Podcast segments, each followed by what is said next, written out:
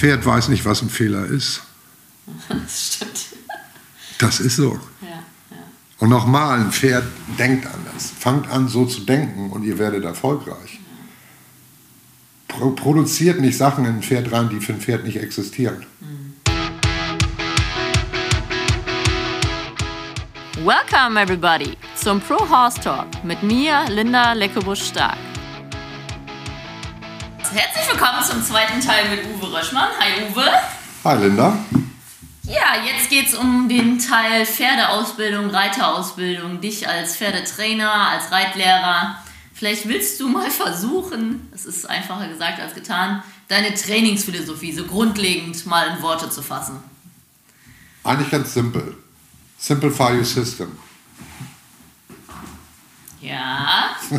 Also keep it simple kennen wir alle. Was genau meinst du damit? Also ich habe in, in, der Zeit, ich bin jetzt seit über 20 oder knapp 20 Jahren bin ich jetzt in den USA, habe ganz schnell gelernt, weniger ist viel mehr. Mhm. Was früher war, in Deutschland war ja immer gang und gäbe irgendwie drei bis fünf Monate Trainer. Fünf warst du ja schon glücklich, wenn du Pferde für fünf Monate ins Training gekriegt hast. Hauptsächlich im Freizeitbereich, wo wir halt junge Pferde anreiten etc. etc. oder Korrekturpferde. In den USA sieht die Welt halt so aus bei uns. Wir haben Pferde im Schnitt, ich nehme eigentlich kein Pferd unter 24 Monate. Mhm. Und habe dann sehr schnell festgestellt, das, was ich in den ersten 14 Tagen mache mit denen, da habe ich in Deutschland drei Monate für gebraucht. Mhm. Und eigentlich machen wir gar nichts. Das hört sich jetzt sehr komisch an, aber wir sind, wir schrauben das Training so extrem runter, wobei ich auch, da kommen wir jetzt gleich zu, die Pferde wirklich simpel, einfach, zum Beispiel natürlich Bodenarbeit machen wir sehr viel, im Raumpen machen wir sehr viel, gehen dann aber gleich an, in die große Halle. Nach zwei Tagen sind wir meistens entweder in der großen Halle oder in der freien Natur. Grundsätzlich lehne ich das Raumpen ab. Mhm. Viele Pferde reiten wir auch von vornherein, Fuß- und Steigbügel in der Halle, nachdem sie die Bodenarbeit durch, durchwandert sind, gehen wir gleich drauf, äh, weil ich suche keine Anlehnung an äußeren Gegebenheiten wie ein Raumpen, Wände etc. etc. Mhm. Unsere Trainingsphilosophie hat sich so weit, dass du wirklich einem Pferd beibringst, deinen Fokus zu lesen, dass du einem Pferd beibringst, was ein Zirkel ist und lässt dem Pferd erstmal seine Balance finden für die ersten Wochen. Das heißt vermutlich vorne nicht viel anfassen, dass sich mit dem Hals bisschen ausbalancieren können? Ja, doch, ja klar. Das machen wir grundsätzlich schon. Wir fassen sie sehr, sogar sehr deutlich an, weil wir müssen dem Pferd ja erstmal grundsätzlich deutlich heißt es nicht hart. Als bestes Beispiel haben wir ja gestern schon mal kurz darüber gesprochen. Wir arbeiten also, ich arbeite für mich als erstes einen sehr kleinen Zirkel auf drei, vier Meter maximal und bringe dem Pferd erstmal im Schritt bei, auf diesem Kreis zu laufen. Da ist er natürlich ein bisschen wehrig, weil er mich am Anfang nicht versteht. Nimmt den Kopf hoch und dies und jenes. Bis zu dem Punkt, die meisten Pferde am zweiten, dritten Tag haben verstanden, dass das ein kleiner Kreis ist im Schritt und fangen an, es zu verstehen. Wenn ein Tier was versteht, wird es sich relaxen. Genau wie wir Menschen auch. Wir Menschen werden nervös und Pferde genauso wenn wir überfordert werden, zu schnell gearbeitet wird oder wenn wir irgendwas nicht verstehen und einer pusht uns. Das heißt, du arbeitest aber viel wahrscheinlich an einem Zügel, oder? Ich arbeite grundsätzlich einhändig, auch mit meinen Babys. Okay. Ich wechsle meine Hände. Ich habe eine führende, also eine haltende Hand, eine führende Hand. Mit der inneren Hand korrigiere ich. Wenn ich, ich sag mal, auf den Linkszirkel gehe, halte ich den Zügel in der rechten Hand, korrigiere mit der linken Hand, genauso umgekehrt. Ich arbeite sehr viel vorwärts mit meiner Hand. Für mich ist es Gift, in meiner Philosophie am Zügel zu ziehen. Es gibt bei mir am Anfang für die ersten sieben, acht Monate nur ein laterales Arbeiten. Also nach rechts und links? Nach rechts und links. Ich hasse es, wenn jemand rückwärts am Zügel zieht, weil ich möchte nie, dass meine Jungpferde gelernt haben, meine Hand zu benutzen.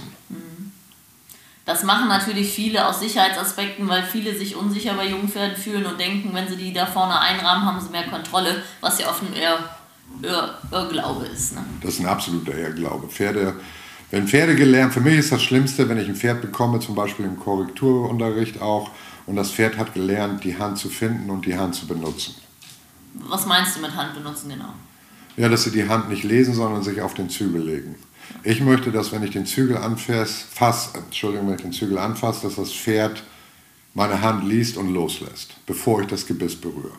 Genau, wir Westernreiter wollen ja nicht dieses Abstoßen am Gebiss und ständige Verbindung zum Pferdemaul. Das ist ja im klassischen Bereich sehr gängig. Wir wollen ja immer, dass das Pferd soft ist. Grundsätzlich ja, und ich möchte natürlich eine punktuelle Versammlung haben und nicht eine stetige Versammlung. Ich möchte aber, dass das Pferd gelernt hat, grundsätzlich das zu respektieren, sprich meine Hand zu lesen, meinen Schenkel zu lesen und dann meine Dynamik, sprich meine Körperspannung zu lesen hatten wir gestern schon mal kurz drüber gesprochen. Für mich, ich korrigiere meine Pferde nicht, ich korrigiere meinen Fokus.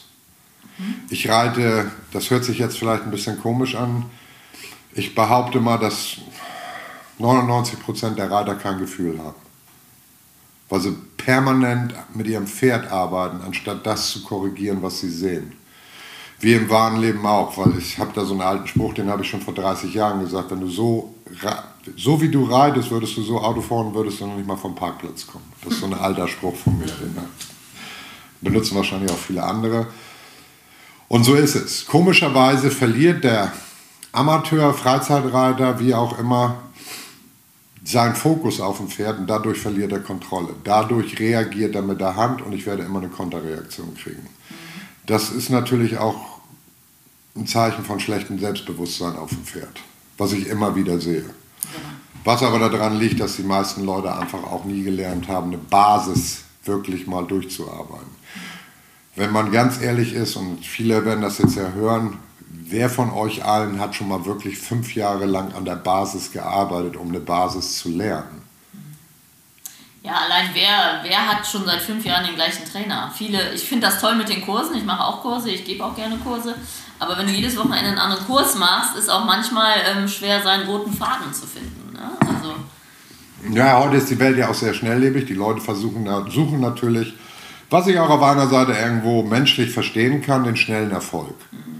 Die sehen was. Ich habe Pferde, die bieten nach 14 Tagen einen Bombenstopp an, den ich nie gefragt habe. Ist mir aber egal, da würde ich nie dran arbeiten. Die ganze Geschichte, das ist auch so in meinem System, mein System ich arbeite wirklich am Punkt A, bis ich Punkt A wirklich perfektioniert habe. Also du überspringst nichts. Nichts, gar nicht. Egal, Und wenn es noch so toll klappt, mhm. überspringe ich diesen Punkt nicht. Weil meistens das ergibt sich ja daraus, wenn ich Punkt A habe, habe ich meistens auch schon Punkt B. Mhm. Nur wenn ich Punkt A nie voll, vollendet habe und wirklich, wirklich perfektioniert habe, Wobei wir jetzt vom Perfektionismus nicht reden können beim Pferd. Es gibt kein perfektes Pferd, genau wie es keine perfekten Menschen gibt. Mhm. Und es gibt auch kein perfektes Training. Jeder macht Fehler, da muss man auch ganz ehrlich sein. Was auch nicht schlimm ist. Wir alle machen Fehler jeden Tag, solange wir erkennen und verstehen, dass wir Fehler gemacht haben. Unsere lieben Pferde verzeihen euch alles, mhm. außer ihr seid brutal. Der Rest, Fehler sind da, um durchzulernen. Wir mhm. fallen immer vorwärts, wir fallen niemals rückwärts. Mhm das ist eine sehr wichtige Sache, die muss man sich auch als Amateurreiter immer wieder sagen. Und für mich gibt es, ich bin sehr emotionslos, das bringe ich all meinen Schülern bei. Es gibt nur eine Emotion auf dem Pferd und die ist Freude. Mhm. Negative Emotionen, böse werden etc. gibt es bei mir nicht. Bin ich auch sehr konsequent, hole ich die Leute vom Pferd runter, setze sie auf die Seite und sage, bleib da mal eine halbe Stunde sitzen, relax dich mal wieder, komm mal wieder runter und dann setze ich sie wieder aufs Pferd. Mhm. Emotionen gehören da nicht hin. Genau, ich sage mal, man korrigiert ein Pferd, aber man straft es nicht, weil in der Regel ist Strafen ja schon wieder starke Emotionen. Ich bin sauer aufs Pferd und jetzt kriegst du. Strafen ist für mich immer Reaktion. Und wo ich halt sehr viel in meinem Training Wert drauf lege, dass Pferde mich lesen und verstehen können. Das heißt, für, für mich das Schwierigste, nicht das Schwierigste, für mich eigentlich sehr simpel, dem Pferd beizubringen, was ist falsch und richtig. Die meisten Pferde hier haben nie gelernt, den Unterschied zwischen falsch und richtig zu erkennen. Hm. Weil, wie du schon eben gerade gesagt hast, viele wandern von einem Trainer zum nächsten und suchen eigentlich immer nur den schnellen Erfolg oder was gerade innen ist oder modern ist, Techniken. Ich arbeite grundsätzlich die ersten 14 Monate überhaupt keine Technik. Das sind nur Basics. Also wirklich konsequent Basics. Und wenn ich noch so extrem merke, dieses Pferd bietet viele Sachen an, alles, was ich mache, auch wenn ich schon mal ans Rind gehe, basiert immer auf Basics. Was würdest du denn sagen, sagen wir mal, du trainierst ja viele verschiedene Pferde. Sagen wir mal, du bekommst ein Quarter, Ab wann würdest du sagen, trainiert man den in eine Richtung? Also wie lang ist für dich die Basic Disziplin oder Reitweisen? Also Minimum für mich, also es gibt talentierte Pferde, es gibt auch nicht so talentierte Pferde. Für mich ist grundsätzlich die Basics Minimum ein Jahr. Darunter geht gar nichts. Mhm. Und dann entscheide ich, wobei ich auch im Sport jetzt, muss ich natürlich auch ehrlich sein, das habe ich jahrelang gemacht, jetzt habe ich es ein bisschen rückwärts geschoben oder nicht mehr auf mein Liegt nicht mehr im, im Turniersport, sondern habe ich eine Menge Freude dran, aber ich möchte halt schon mehr wieder in die Richtung gehen, wo ich Leuten ein bisschen mehr helfen kann, etc. etc. Turniersport, ich war sehr erfolgreich, bin heute noch erfolgreich, hat für mich nicht mehr das, den Stellenwert, den es vor 15 Jahren gehabt hat. Mhm. Andere Geschichte, aber da muss jeder seinen Weg finden. Für mich ist es halt wichtig, dass die Leute erstmal verstehen, eine Basic zu finden. Eine Basic ist für mich Minimum zwölf Monate. Wenn ich ein talentiertes Pferd habe, ist es vielleicht auch mal weniger, aber ich versuche meine Basic 150% durchzuziehen. Okay, und wo würdest du die Basic-Differenz ziehen, wenn du jetzt zum Beispiel ein Pleasure-Pferd in Training gibst? Überhaupt nicht. Okay. Für mich, und das habe ich auch festgestellt, ich habe mit den besten Leuten da drüben geritten und damals habe ich wirklich einmal den Kursus gemacht, dass ich war bei Halterleuten, ich war bei Pleasure-Leuten, ich war bei All-Aroundern, ich war bei Cuttern, Cowhorse, Raining. Ich habe mir wirklich alles angeschaut, um mir auch wirklich eine Meinung bilden zu können. Ich war bei den besten Leuten in der Welt und wenn ich nicht geritten bin, habe ich tagelang am Zaun gestanden und zugeschaut, um eine Idee zu kriegen, was sie da eigentlich machen. Weil was ich hasse, wenn jemand Kritik übt und hat es selbst nie gemacht. Kritiker sind wie Eunuchen, sage ich immer so schön, die können zwar mitreden, aber die können es selbst nicht machen. Da bin ich auch ganz ehrlich. Es gibt nichts Schlimmeres wie jemand, der am Zaun steht und sagt, ey, das könnte ich auch das müssen die auch erstmal alle beweisen. Das ist halt immer so die Gefahr dabei, sowas. Da komme ich jetzt auch wieder drauf, dass die Ignoranz zu sagen, ja, das ist alles, nee, es ist nicht einfach. Reiten ist eigentlich super einfach. Nur wir sind leider, oder die meisten sind zu kompliziert, um zu erkennen, wie einfach es wirklich ist. Obwohl es natürlich für Laien koordinativ sehr anspruchsvoll ist. Ja, woher auch? Wir haben alle Jahre gebraucht, bis wir balanciert auf dem Pferd sitzen können. Viele Leute kommen heute in den Sport, sind ja, das sind Quereinsteiger, die sind schon ein bisschen älter, weil sie es finanziell erlauben können die haben diese Orientierung und diese Muscle Memory und diese ganze Geschichte mit Balance ja nie kennengelernt. Woher sollen die das wissen? Klar, die erste Reaktion ist mal, wenn sich was bewegt und man hat einen Kontrollverlust, versucht man sich irgendwo festzuhalten. Das ist natürlich eine Geschichte auf dem Pferd sehr negativ. Ja, dieses typische Absatz hoch nach vorne lehnen. Ne? Also die Leute, Alles die jetzt erst Mal auf Pferd sitzen. Und ne? ziehen am Zügel, halten sich fest, was auch immer. Ja. Das sind viele Kleinigkeiten was die Leute ja auch nicht verstehen, dass dieser, dieser, ich nenne ihn den inneren Fokus, der durch meinen äußeren Fokus gebildet wird, sprich die Körpersprache, dass wenn die sich ein sehr gutes Pferd kaufen und die nicht in der Lage sind, ihre Körperspannung einzusetzen, ist dieses Pferd total überfordert, weil die kriegt so viel Makromanagement über die Körperspannung und irgendwann werden sie halt total nervös. Ja, weil sie keine klaren Signale bekommen. Ne? Weil sie da gibt es kein Maß, da gibt es keine Linie, da gibt es keine Darstellung, weil halt nur reagiert wird oder sie werden halt lethargisch mhm. und verfallen, in, ich sage mal dazu, in so einer kleinen Zombie-Welt. Die machen dann Kopf runter, rennen im Kreis oder was auch immer, aber mehr können sie dann nicht mehr. Oder mehr geben sie auch nicht mehr. Für mich ist es halt immer wichtig, den Leuten zu erklären, wo ist Timing, Körperspannung, Energie. Ich sage immer dazu, dem Pferd ist es egal, ob es mit 65 oder 75 läuft. Das ist dem Pferd total, das irrelevant ein Pferd. Das ist der Reiter. Wenn ein Pferd eine gute Basis hat, liegt es an der Energie des Reiters, was er darstellt. Wenn er da nicht in der Lage ist, das darzustellen, wird er auch nie Erfolg haben. Das ist eine ganz wichtige Sache. Das wie bei allen Sachen. Wenn ich nicht in meinem Job die Energie darstelle, werde ich auch nie erfolgreich, sondern werde irgendwo immer hinter einem kleinen Schreibtisch sitzen. Ja, es ist immer viel Arbeit verbunden. Arbeit ist das Wichtigste. Ich kann noch so viel Talent haben, wenn ich nicht. Talent wird immer durch jemanden überboten, der sehr viel dafür arbeitet. Das ist so. Ich kann noch so talentiert sein, wenn ich da nicht für arbeite, wäre ich nie erfolgreich. Da gibt es auch diesen wunderschönen englischen Spruch: Hard work beats talent when oh ja. talent doesn't work hard. Ne? Das ist go. ja. Äh, den, äh, also, ja, ist eines der wichtigsten Sachen, das viele nicht verstehen. Und Geld macht dich nicht besser. Ja, du kannst dir vielleicht besseres Material leisten, aber auch das muss ja bedient werden. Also nur eine Stradivari sich kaufen, wenn ich keine Geige spielen kann, das ist halt der Punkt. Nicht, ne? Genau, das ist der Punkt. Ich habe mal jemanden kennengelernt vor Jahren in Aachen, der kam gerade auf den Markt mit super teuren Pferden. Da habe ich die, da war es die Europameisterschaft noch damals in Aachen? Oder das war Ende 90er, das ist schon lange her. Ja. ja, ja, das war irgendwie so in der Zeit. Der kam gerade aus dem, auf den Markt, da hat er sich richtig teure Pferde in den USA gekauft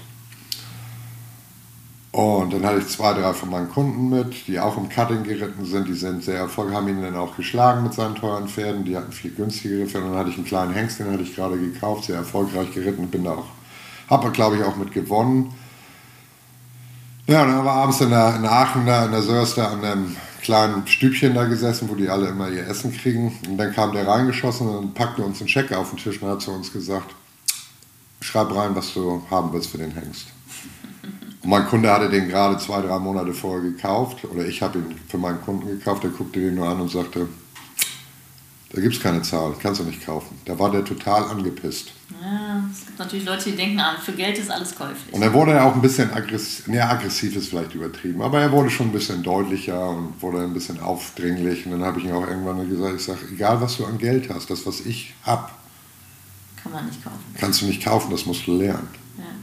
Und dann ist der so wirklich ein bisschen wutentbrannt vom Tisch gestürmt. Mhm. Und abends haben wir ja meistens, früher war das ja nochmal ganz schön, da gab es dann abends, haben wir alle sich getroffen und dann gab es ein bisschen Wein und ich weiß gar nicht, Rainer Bartmann hat einen ganzen Pferdetrailer mitgebracht. Das waren so die alten guten Zeiten, die noch Spaß gebracht haben. Und der kam dann zu mir und sagte, Herr Röschmann, hier ist ein Glas Whisky und ich habe verstanden, was Sie gesagt haben. Ah. Es hat ein bisschen gedauert, sagte er, aber Sie haben recht, das kann ich nicht kaufen. Ja, das stimmt. Und der Mann ist einer der erfolgreichsten Allrounder geworden in Europa. Mhm. Müssen wir jetzt auch nicht drüber reden, wer das war, aber es war einer der erfolgreichsten Allrounder. Ja. Aber er war halt sehr, wie gesagt, durch Geld. Geld macht nicht alles. Nee, und macht auch nicht glücklich. Das lernen dann manche auch. Ne? Ja, also, musste der auch lernen im Sport. Ich glaube, gerade wir Profitrainer wissen das. Ne? Wir können zwar gut davon leben, aber reich werden wir nicht. Aber dafür können wir halt das tun, was wir gerne tun und werden für bezahlt. Ja, jeder muss sich darüber klar sein, wenn er als junger Trainer in diesen Sport geht, das ist besser deine DNA oder du musst da nicht hingehen. Genau, also fürs Geld macht man es nicht. ja, ist halt so. Und man muss erstmal viele Boxen gemistet haben, bevor man gute Pferde reitet. Das stimmt, das stimmt. Ja, was, was heißt denn dann für dich? Du, also du hast gesagt, die Basic zwölf Monate. Vielleicht willst du da kurz mal ein bisschen drauf eingehen. Was macht denn für dich ein basis ausgebildetes, gutes Pferd aus? Was, was sollte das können? Was sollte das können? Grundsätzlich natürlich an allen, allen Hilfen, Hilfen stehen und alle helfen. Äh, Gott, ich kann kein Deutsch mehr. Alle Hilfen lesen. Das, für mich die, das ist für mich die Haupt, das Hauptanliegen, was ich habe. Ich arbeite sehr viel auf Linienführung, um zu spüren, einfach jetzt mal als Beispiel, wenn ich eine gerade Linie nehme und das Pferd hat verstanden, dieses Rechteck zu laufen und balanciert sich entspannt. Ich kann vorne loslaufen, der liest diesen Zirkel oder diese geraden Linien, lässt vorne los, nimmt den Kopf runter. Das ist so das Faszinierende. Viele kommen zu uns und sagen, wie lange reitest du denn schon? Ich sage, zehn Tage. Und der galoppiert auf dem Zirkel mit der Nase auf dem Fußboden. Am zwei Meter langen Zügel übertrieben gesagt. Und dann sagen sie, ja, wie machst du das? Ich sage, gar nicht. Ja, weil das Pferd gelernt hat, dieses Vertrauen zu finden, diese Linie zu finden und loszulassen, balanciert zu sein und das Vertrauen zu haben in den Reiter, der das Pferd guidet, aber nicht dazu nötig, das zu machen. Das ist eine der wichtigsten Sachen, die ich dem Pferd beibringe. Das Vertrauen, meine Hilfengebung zu lesen. Und es weiß, es wird begrenzt, aber es wird nicht auf einen Fehler reagiert. Es sind, musste ich Jahre lernen. Da habe ich bei den besten Leuten oft genug für auf die Finger gekriegt. Heute kann ich, habe ich glaube glaub ich schon fast für mich selbst perfektioniert. Und ich sehe es halt immer wieder, dass da halt die größten Fehler im Anreiten- oder Jungpferdebereich passieren. Also das falsche Ignorieren, das richtige Belohnen, so ein bisschen nach dem. Ja, ich, nochmal, was ich eingangs schon gesagt habe, ich korrigiere nicht meine Pferde, ich korrigiere das, was ich sehe. Weil Gefühl entwickelt sich durch Fokus. Unser ganzes Leben besteht aus Fokus. Egal, ob ich Auto fahre, etc., etc. Dafür entwickle ich, durch meinen Fokus, entwickelt sich das Maß fürs Leben. Mhm. Wenn ich über die Schulter schaue, sehe ich, wo ich hinlaufe und dann kann ich die Augen zumachen und laufe hin. Ich schaue auch heute auf mein Pferd, aber du kannst mir heute die Augen verbinden und ich kann Zirkel galoppieren, ohne drüber nachzudenken. Das heißt, du meinst, also ich verstehe, glaube ich, was du meinst und das sehe ich auch viel. Das heißt, die Leute steigen auf ihr Pferd und wissen gar nicht, was sie wollen. Ich sage ja, du musst ja nicht 45 Minuten wissen, was du willst, aber du musst wissen, wie groß oder klein dieser Zirkel ist. Und ah, das und du musst natürlich eine Primetime haben. Primetime bedeutet für mich, ich benutze maximal 15 bis 20 Minuten auf diesem Pferd. Wobei ich dazu sagen muss, unsere Pferde gehen entweder in der Freilaufanlage oder werden von meinem Assistant-Trainer für 10, 15 Minuten warm gemacht also am Langzug, sind aufgewärmt und dann gehe ich an diese Primetime, wo, die ich Primetime nenne, und arbeite für 10 bis 20 Minuten, je nachdem, wo die Leistungsfähigkeit des Pferdes oder auch mal meine ist. Es gibt auch Tage, da komme ich morgens in den Stall, schaue mich einmal um und gehe wieder nach Hause. Die Tage gibt es und die soll man auch haben. Nur man soll auch wissen, dass man sie hat. Mhm. Aber grundsätzlich arbeite ich nicht länger wie 20 Minuten am jungen Pferd. Also Arbeitsphase nennen wir das in Deutschland, ne? Wir mit Lösephase, dann die Arbeitsphase und dann ja. je nachdem Cooldown. Genau. Und da geht es ja auch um den positiven Abschluss. Und was natürlich bei Pferden extrem ist, und ich glaube, das meinst du mit Simplify System, die Wiederholung macht. Und du reizt am Anfang halt Zirkel, damit das Pferd sich in das war jetzt ein Beispiel, Element ja. wohlfühlt. Es soll erstmal lernen, Balance zu finden. Das ist das erste, der erste Schritt für mich ist Verständnis und Balance. Mhm. Verständnis setzt, ist fast gleichzusetzen für mich mit Balance.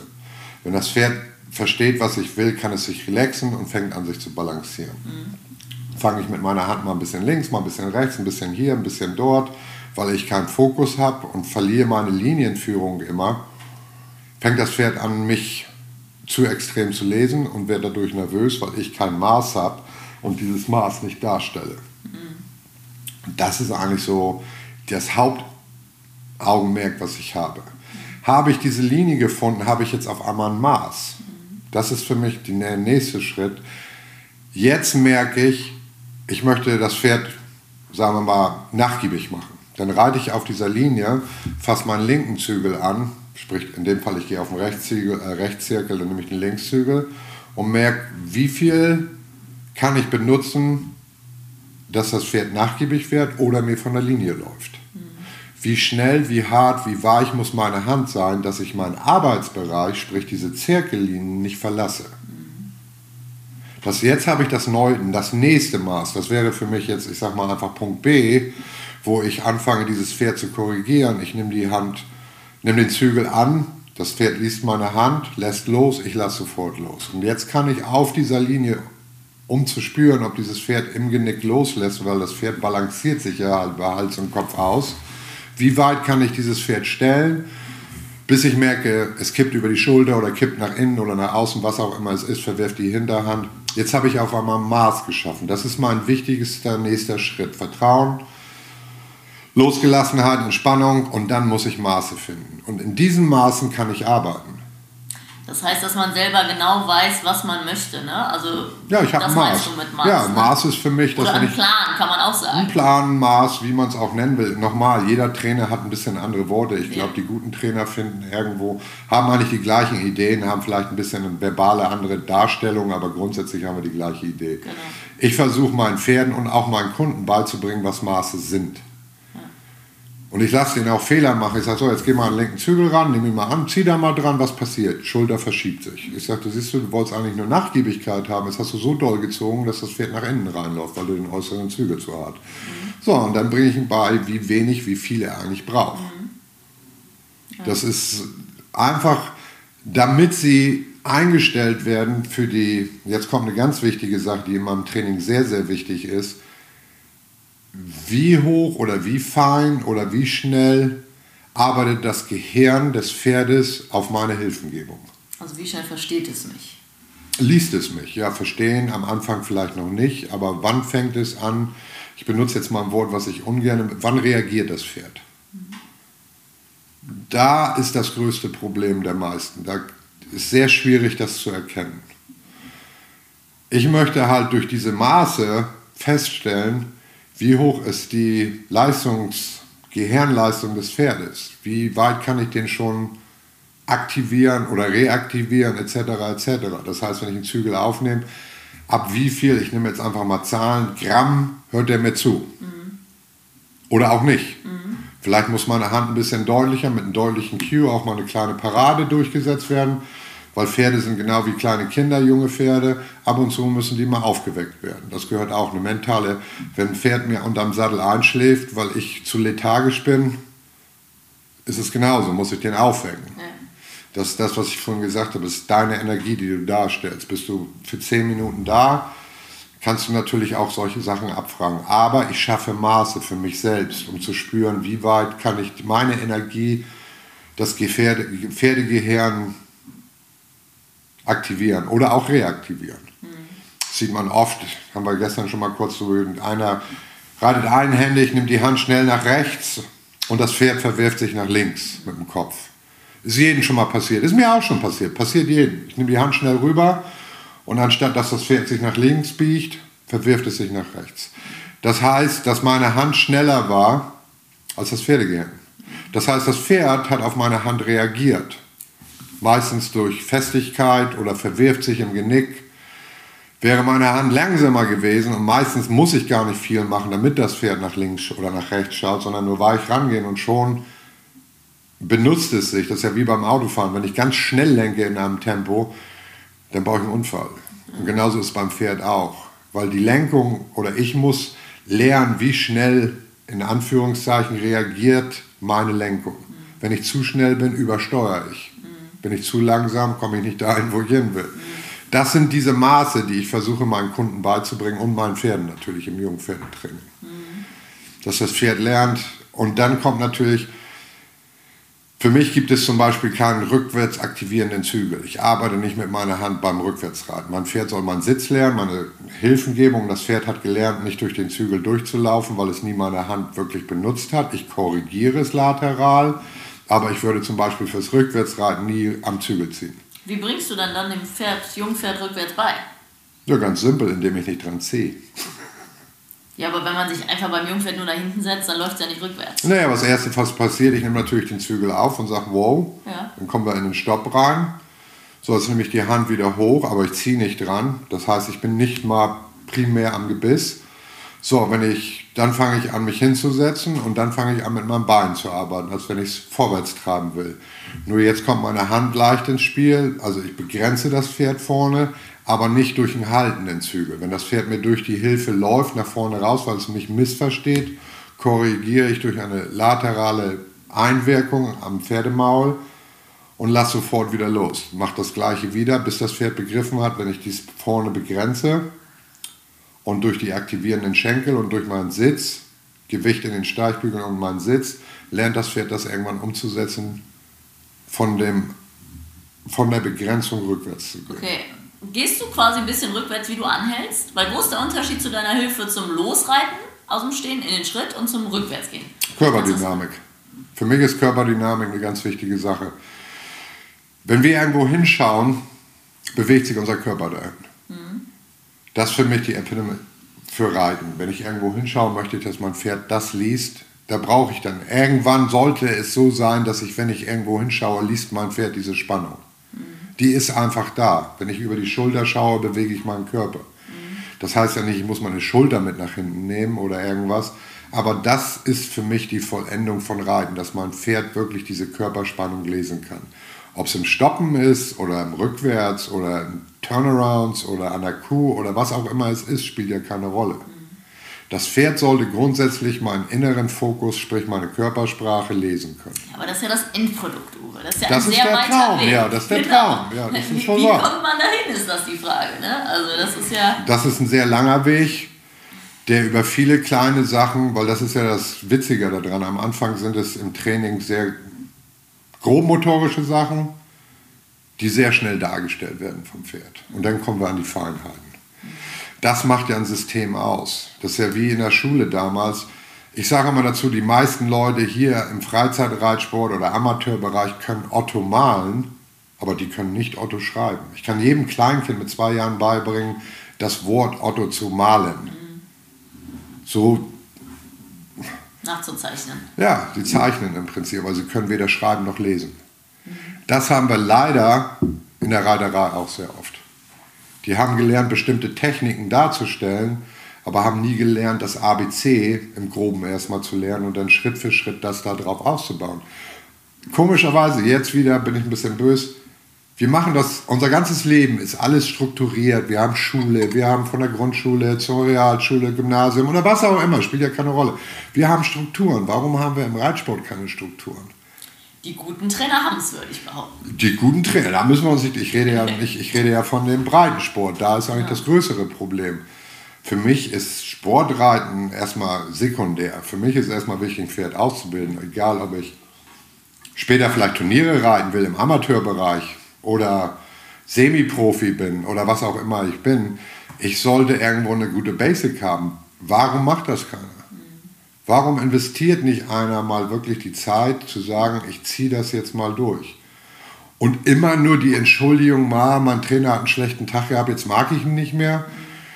So ging es mir in der Schule auch. Ich habe viele von meinen Lehrern nicht gemocht und musste trotzdem zur Schule gehen. Jetzt kommen wir wieder zu diesen emotionalen Sachen. Das ist einfach eine Sache, die nicht funktioniert. Und klar, auch in der Schule war ich oft genug getroffen, wenn mein Lehrer mir die Wahrheit gesagt hat und dann mochte ich ihn nicht. Weil er mir wahrscheinlich gesagt hat, dass ich ein bisschen blöd bin. Ja, man sollte offen für konstruktive Kritik sein, gerade ja. von seinem Reitlehrer, sonst kommt man ja nicht weiter. Und da ist aber das Problem, was ich häufig sehe, dass die Leute dann, wenn dann wirklich eine ehrliche Antwort kommt, sehr schnell enttäuscht sind, weil die Wahrheit tut natürlich am meisten weh. Mhm. Und dann schnell einen Weg suchen, um das zu fixen. Und das ist meistens leider in die falsche Richtung, weil sie meinen, sie müssen jetzt ihr System, ihren Trainer oder was auch immer wechseln. Mhm. Anstatt wirklich mal sich die Zeit zu nehmen und auch diese Kritik einzustecken. Das ist das Traurige da drin, finde ich. Also gilt bei dir auch am Anfang, das ist auch bei mir so, ich möchte lieber, dass die Pferde weniger können, aber das wirklich Anstatt alles ein bisschen, das machen ja viele. Ich versuche nicht meine Pferde so zu trainieren, wie ich reite, sondern ich versuche meine Pferde so zu trainieren, dass sie mit ihren Kunden klarkommen. Mhm. Wenn sie so laufen würden, wie ich mir das vorstelle, könnten meine Kunden diese Pferde nicht reiten. Aber in den ersten zwölf Monaten reiten die Kunden da schon viel mit? Gar nicht. Meine Kunden tauchen meistens nach 15 Monaten auf. Okay. Die will ich auch nicht drauf haben. Ja, das ist natürlich. Dann hast du natürlich das Privileg, das ist in Deutschland halt schwer zu realisieren. Die meisten Kunden wollen nicht so lange zuschauen, aber es ist natürlich fürs Pferd am einfachsten, weil es eine Linie bekommt. Ne? Da ist der gleiche Punkt. wird es gefestigt. Ich habe natürlich den Vorteil, ich habe sehr gute Schulpferde bei mir. Viele, die bei uns schon in den USA waren, die wissen, da habe ich Pferde wie meinen alten Flo oder was, die haben 30.000 Dollar da gewonnen, hier gewonnen. Das sind erfolgreiche Showpferde gewesen. Ich habe keine Schulpferde in dem Sinne. Ich habe richtig gute Showpferde die pensioniert sind oder was auch immer, vielleicht auch nicht gut genug im großen Sport waren, laufen aber bei mir im, Sport, im Schulunterricht. Da setze ich diese Leute drauf. Und dann bereite ich diese Leute mental und von der Körper, vom Muscle Memory etc. etc. auf ihre Pferde vor. Das heißt, sie haben schon einen gewissen Erfahrungswert, bevor sie auf das unerfahrene Pferd kommen. ich lasse sie schon mal auf ihre unerfahrenen Pferde, jetzt bin ich mal ein bisschen böse, zum äh, Trockenreiten damit sie, ja klar, jeder muss so seine Happiness finden. Da bin ich auch, da bin ich dann auch mal nett und sage, den darfst du jetzt mal trocken reiten. Aber du darfst nicht dran rumziehen. Ja, ja. Und ich möchte auch, dass die Pferde mit, äh, die Menschen mit ihren Pferden involviert werden. Aber nochmal, die Eltern kommen ja auch nicht mit ihren Kindern in die Schule und versuchen den Lehrer zu helfen. Ja, das ist ganz simplify your system. Denk doch mal drüber nach, die Welt ist so. Warum ist es im Reitsport nicht so? Du lachst, aber es ist so. Das stimmt, das lustig. Was wäre da los, wenn alle Eltern mit in die Schule kommen? Ja. Das wäre das absolute Chaos. Beim Reiten ist es so. Ja, ja, das stimmt. Und dann hast du auch noch die Helikoptereltern, die mit ihren Kindern da auftauchen und die dann noch über den Zaun mitrufen, um ihren Kindern zu helfen, weil du gibst ja den Unterricht, aber die Eltern stehen am Zaun. Die hast du dann auch noch. Ja. Das ist immer der Moment, wo ich Eltern wegschicke. Ja. ja, das ist natürlich, äh, bei Pferden gibt es das zum Teil dann leider auch, genau. Ja. ja. Und dann am zweiten Jahr sagst du, wenn die Basis abgeschlossen ist, geht es ein bisschen mehr Richtung Cutting-Training. Wie sieht denn so ein Cutting-Training von, von einem Pferd aus? So? Das Cutting-Training ist eigentlich ganz simpel. Ich sage immer dazu, Cutting ist eigentlich Reiten für Dumme, es geht ja eigentlich nur nach links und nach rechts. Mhm. Den Vorteil, den du im Cutting-Sport und nicht nur im Cutting-Sport, da könntest du jetzt auch den Trail-Sport etc. etc. nehmen, alles was visuell ist. Wo du ein visuelles Maß hast. Genau, wo du ein Maß hast. Es ist jemandem wesentlich einfacher, was beizubringen, der ein Maß hat, als wenn du eine imaginäre, sprich eine Dressuraufgabe hast. Es ist wesentlich schwieriger zu erklären und zu verstehen, wenn du es nicht siehst. Mhm. Und nicht nur für einen Reiter, sondern auch fürs Pferd. Mhm. Ein Pferd lernt durch, ich, wenn ich ein Jungpferd nehme, ich sag mal die ersten Male, ich habe ein Jungpferd auch vorher schon in der Basic an der Fahne zum Beispiel, aber da ist, geht es primär darum, das Pferd dahin zu kriegen, dass es mir zuhört. Also das ist eine Cutting-Maschine, die durch eine Fahne imitiert wird? Ich habe eine Kuh unter der Decke. Mhm. Das ist ein bisschen moderneres Ding. Früher hat man so eine Fahne gehabt, ja. ist auch eine finanzielle Sache. Anyway, ich bin in der glücklichen Lage, dass ich sowas habe. Das Ding sieht aus wie eine richtige Kuh, hat Programme, bewegt sich wie eine Kuh, dreht, macht alles, sieht aus wie eine richtig große Plastikkuh. Das heißt, da kannst du in Ruhe mit dem Pferd dran trainieren. Genau. Aber auch da ist primär, da geht es dann erstmal darum, was ich ja vorbereitet habe. Wir haben eine Linienführung im Cutting, das heißt, wir wollen von links nach rechts, Simple Final System, ganz simpel, ganz einfach. Das muss ein Pferd erstmal lernen. Das heißt in der Regel anhalten, einen Schritt rückwärts, halber Turn und wieder raus. In Oder der was? Richtung, grundsätzlich erstmal. Aber grundsätzlich fange ich damit im Prinzip an, dass das Pferd erstmal lernt, dass nichts Gefährliches, auch wenn sich das bewegt. An den Kühen später muss ich dem Pferd noch beibringen, dass Kühe Respekt haben weil wenn ein Jungpferd in eine Herde reingeht und die Herde geht nicht weg von ihm, ist das für die ein geschlossene Band und die kriegen dann Panik. Deswegen arbeiten wir am Anfang auch mit Einzelrindern, die wir erstmal auf Deutsch gesagt eigentlich nur verfolgen, also tracken, sagen wir in den USA dazu. Wir reiten diesen Kühen hinterher, bis diese Pferde merken, die Kuh bleibt stehen, wir bleiben stehen. Wenn wir einen Schritt drauf zumachen, bewegt sich die Kuh weg, läuft die Kuh nach links. Auch da sehr wichtig, da arbeite ich nicht das Pferd. Da arbeite ich nur das, was ich sehe, sprich in dem Falle die Kuh. Also imitierst du quasi die, die Meine Körper, wenn die Kuh stehen bleibt, halte ich an. Mhm. Meine Körperspannung sagt, wow, hört es nicht zu, setze ich auch mal Hilfen ein, wie Zügel etc. etc., was ich halt in dem Falle, egal was ich mache, brauche, Schenkelhilfen, Zügelhilfen, was auch immer. Auch zum Teil sehr deutlich, wenn sie gar nicht zuhören, dann muss ich auch mal deutlich werden, weil bei uns ist nicht so, dass wir alle nur mit einem Luftballon durch die Reithalle rennen. Das gibt es bei uns nicht.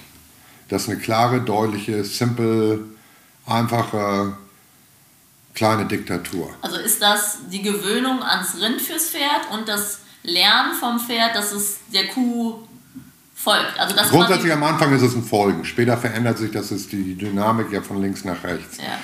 Das Folgen ist eigentlich erstmal so, dass das Pferd merkt, das Pferd hat Respekt. Sie kann oder er, was ich auch immer gerade reite, kann dieses Pferd bewegen.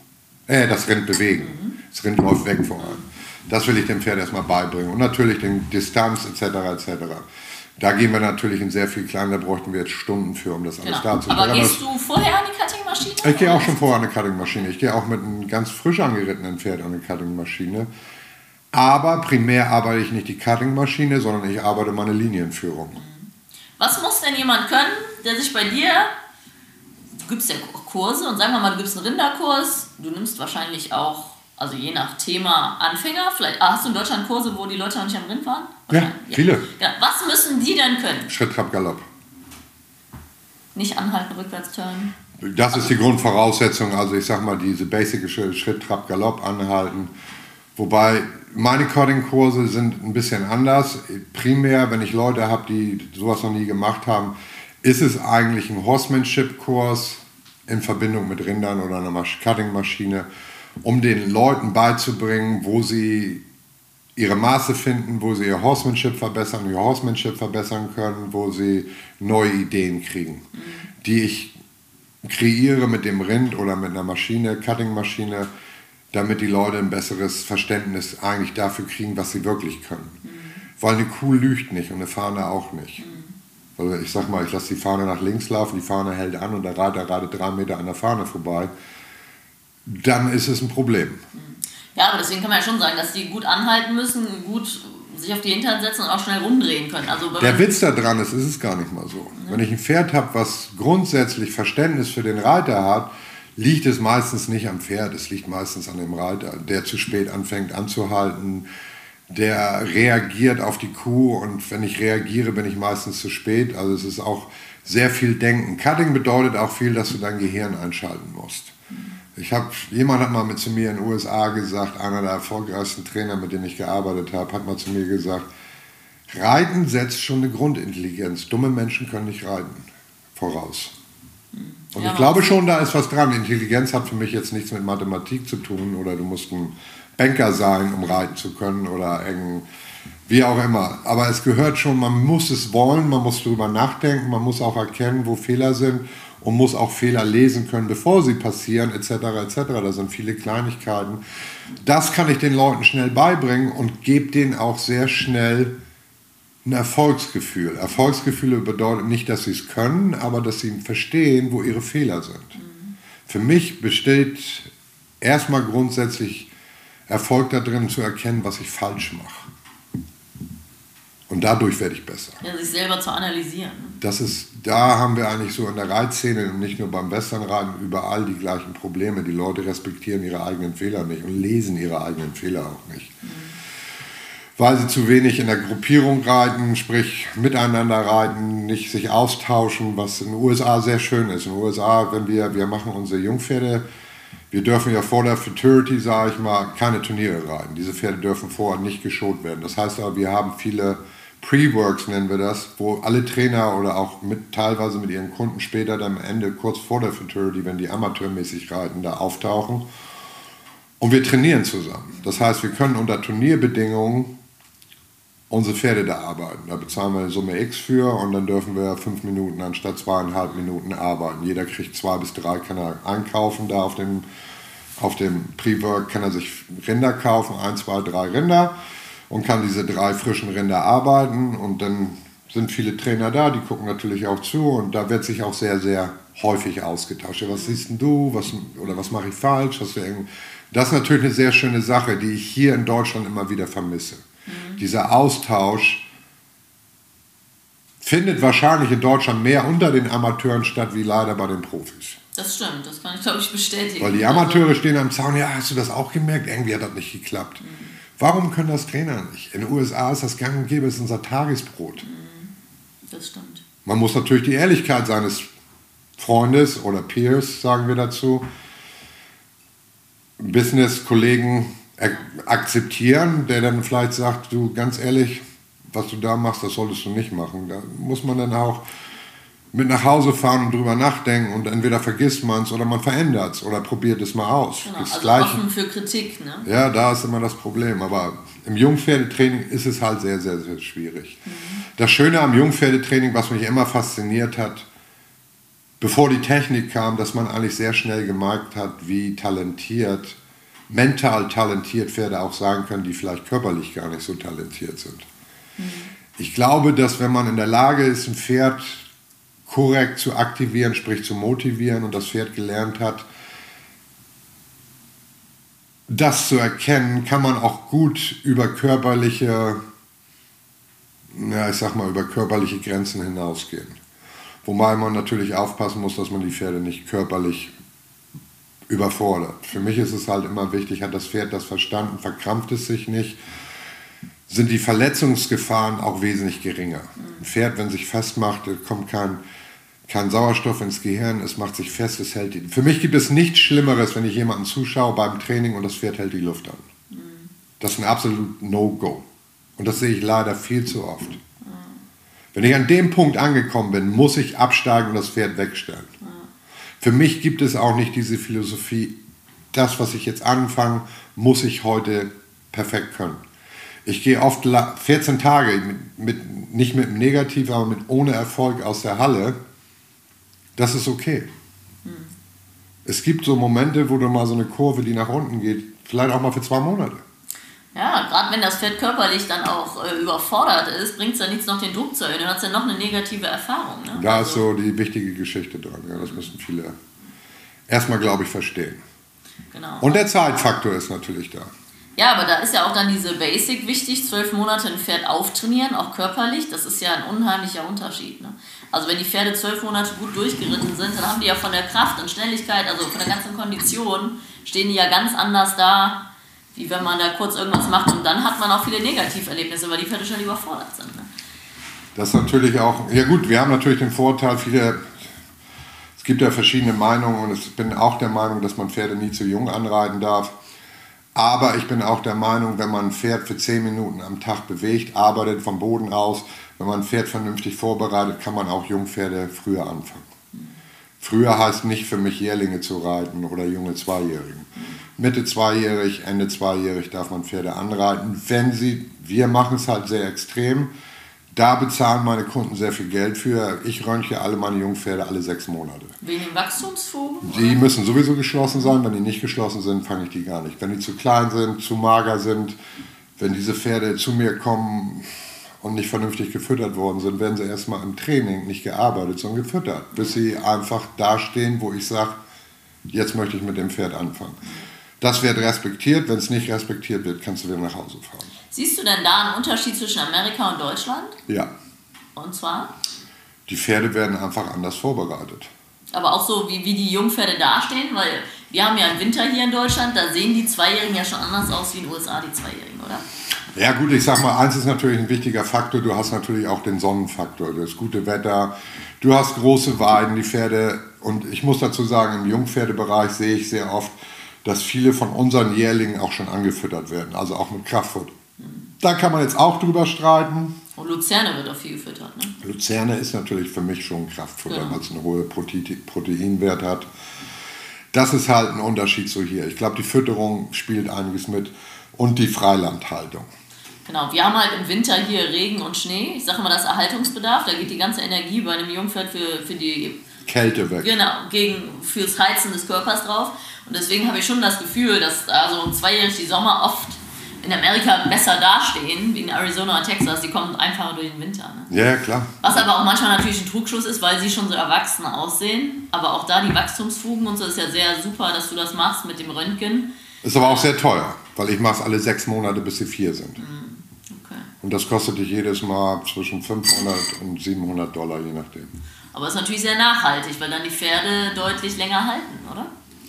Den ältesten, den ich habe, das ist mein eigener, den ich oder da meiner ersten Frau gehört, gehörte, äh, der ist jetzt 26 und hat einen linken, hinten am linken Bein einen am Sprunggelenk einen Spur. Den hat er als Zweijähriger schon gehabt. Ist das ein Chip, ein Spur? Oder? Ein Spur ist ein kleiner Chip am Gelenk.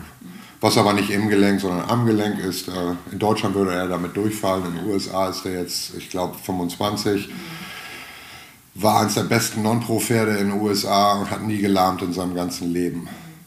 Was das Schöne ist natürlich auch für mich, nachhaltig dann wieder zu sagen, wenn meine Pferde von mir beim Hof runtergehen oder ich verkaufe sie, kann ich diese Röntgenbilder immer darstellen und kann immer sagen, dieses Pferd war gesund bei mir. Mhm.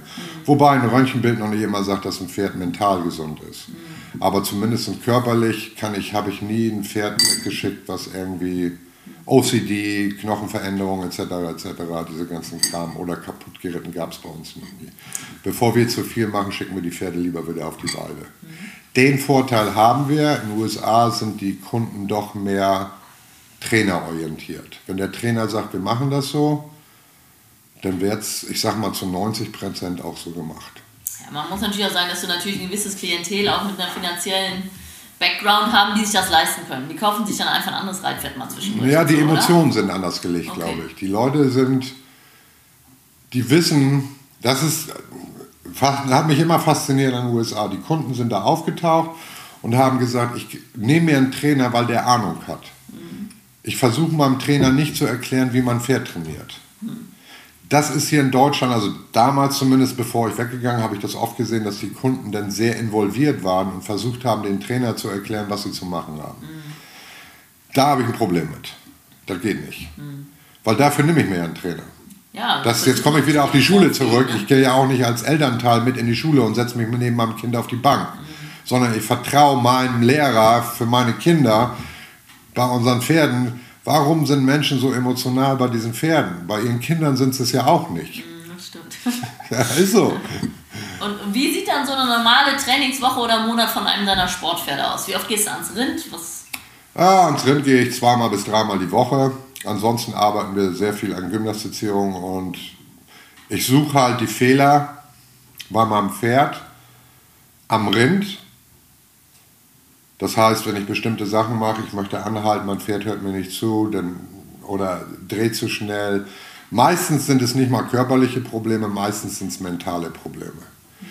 Wir haben natürlich einen Vorteil, Gott sei Dank habe ich oft Pferde, die sehr cowy sind. Das bedeutet, die sind wie so ein Border Collie fixiert, von der Natur aus schon auf dieses Rind und reagieren in Anführungszeichen wieder auf das Rind, sprich auf Bewegung. Ein Cutting-Pferd, Cow-Sense ist immer so, das ist so ein heikles Thema. Für mich ist Cow-Sense auch, das sind im Prinzip ja noch Wildtiere, die irgendwo auf Bewegung reagieren. Mhm. Genauso, wenn ein Pferd durch den Wald läuft, sieht ein Reh und macht einen Sprung zur Seite. Mhm das soll ich kontrollieren können. Das gleiche mache ich am Rind. Mhm. Ich erzähle immer ganz gerne, das machen wir auch heute noch so, wenn ich mir ein Cutting-Pferd aussuche, als Baby gehe ich in eine Herde von unseren Jungrind, äh, Jungpferden rein, das sind alles Absetzer meistens, nehme ich einen Hut, das habe ich früher mal bei jemandem kennengelernt, so, und schmeiß diesen Hut in eine Herde von 10, 15 Pferden rein. Dann hast du die Paniker, die rennen einfach weg, drehen sich hier um und kommen auch nie wieder. Mhm. Die fallen hinten runter, die sind schon mal weg, die brauche ich nicht. Dann habe ich Pferde, die bleiben stehen, gucken sich den Hut an und sagen, oh, ein Hut. Die brauche ich auch nicht. Die sind lethargisch von Natur aus. Dann habe ich diese Pferde, die machen einen Riesensprung weg, drehen sich um und schauen wieder hin. Das sind meine Pferde, die ich suche. Also die reagieren, aber trotzdem interessiert sind.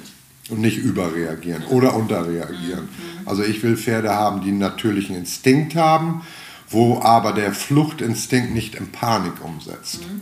Ist denn so, also ich habe manchmal das Gefühl, ich habe ja noch nicht viel an Rindern gemacht, nur ein bisschen, dass die jungen Pferde, die Kaui sind, am Anfang recht nervös sind. Ich hatte letztens einen Rooster, da saß ich drauf, da habe ich gefühlt das Herz durch den Sattel schlagen will. Weil er so, also ich, ich hatte das Gefühl, der merkt, dass da was ist, der konnte es aber nicht einordnen. Das ist natürlich eine Jungpferdegeschichte, die passiert. Das versuche ich zu vermeiden. Ich versuche natürlich erstmal dem Pferd das Selbstvertrauen beizubringen mich zu lesen und mir zu vertrauen und wenn ich irgendwas mache, das nicht in Frage zu stellen und auch keine Panik zu bekommen. Ist meistens, wie du eben schon gesagt hast, auch ein Missverständnis, weil das Pferd merkt, da ist irgendwas. Dadurch werden sie, weil sie es nicht verstehen, weil sie nicht wissen, was sie eigentlich machen sollen, genau wie bei uns Menschen, werden wir halt ein bisschen nervös, wenn wir dazu neigen. Da gibt es natürlich Pferde auch im Cutting-Sport, die sind sehr hoch vom Blut her, deswegen jeder Rainer hasst ein Cutting-Pferd, weil der einfach zu viel denkt.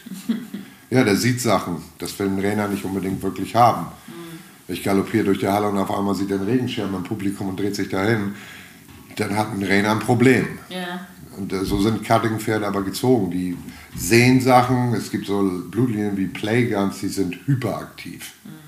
Die sehen alles. Alles am Boden, alles in der Luft, links, rechts. Aber die kriegen auch die schwierigen Rinder wahrscheinlich. Das sind Pferde, die sehr kaui sind, aber durch ihre hohe Gehirnaktivität auch sehr schwierig sind. Auch manchmal das Falsche tun, weil sie zu viel anbieten vielleicht. Genau, da ist der Punkt. Die sind halt sehr aktiv und mitunter sind sie überaktiv. Das sind so im Prinzip die ADHS-Kinder, mhm. die überreagieren auf alles. Und das in Kontrolle zu kriegen, ist schon eine Challenge für viele. Mhm.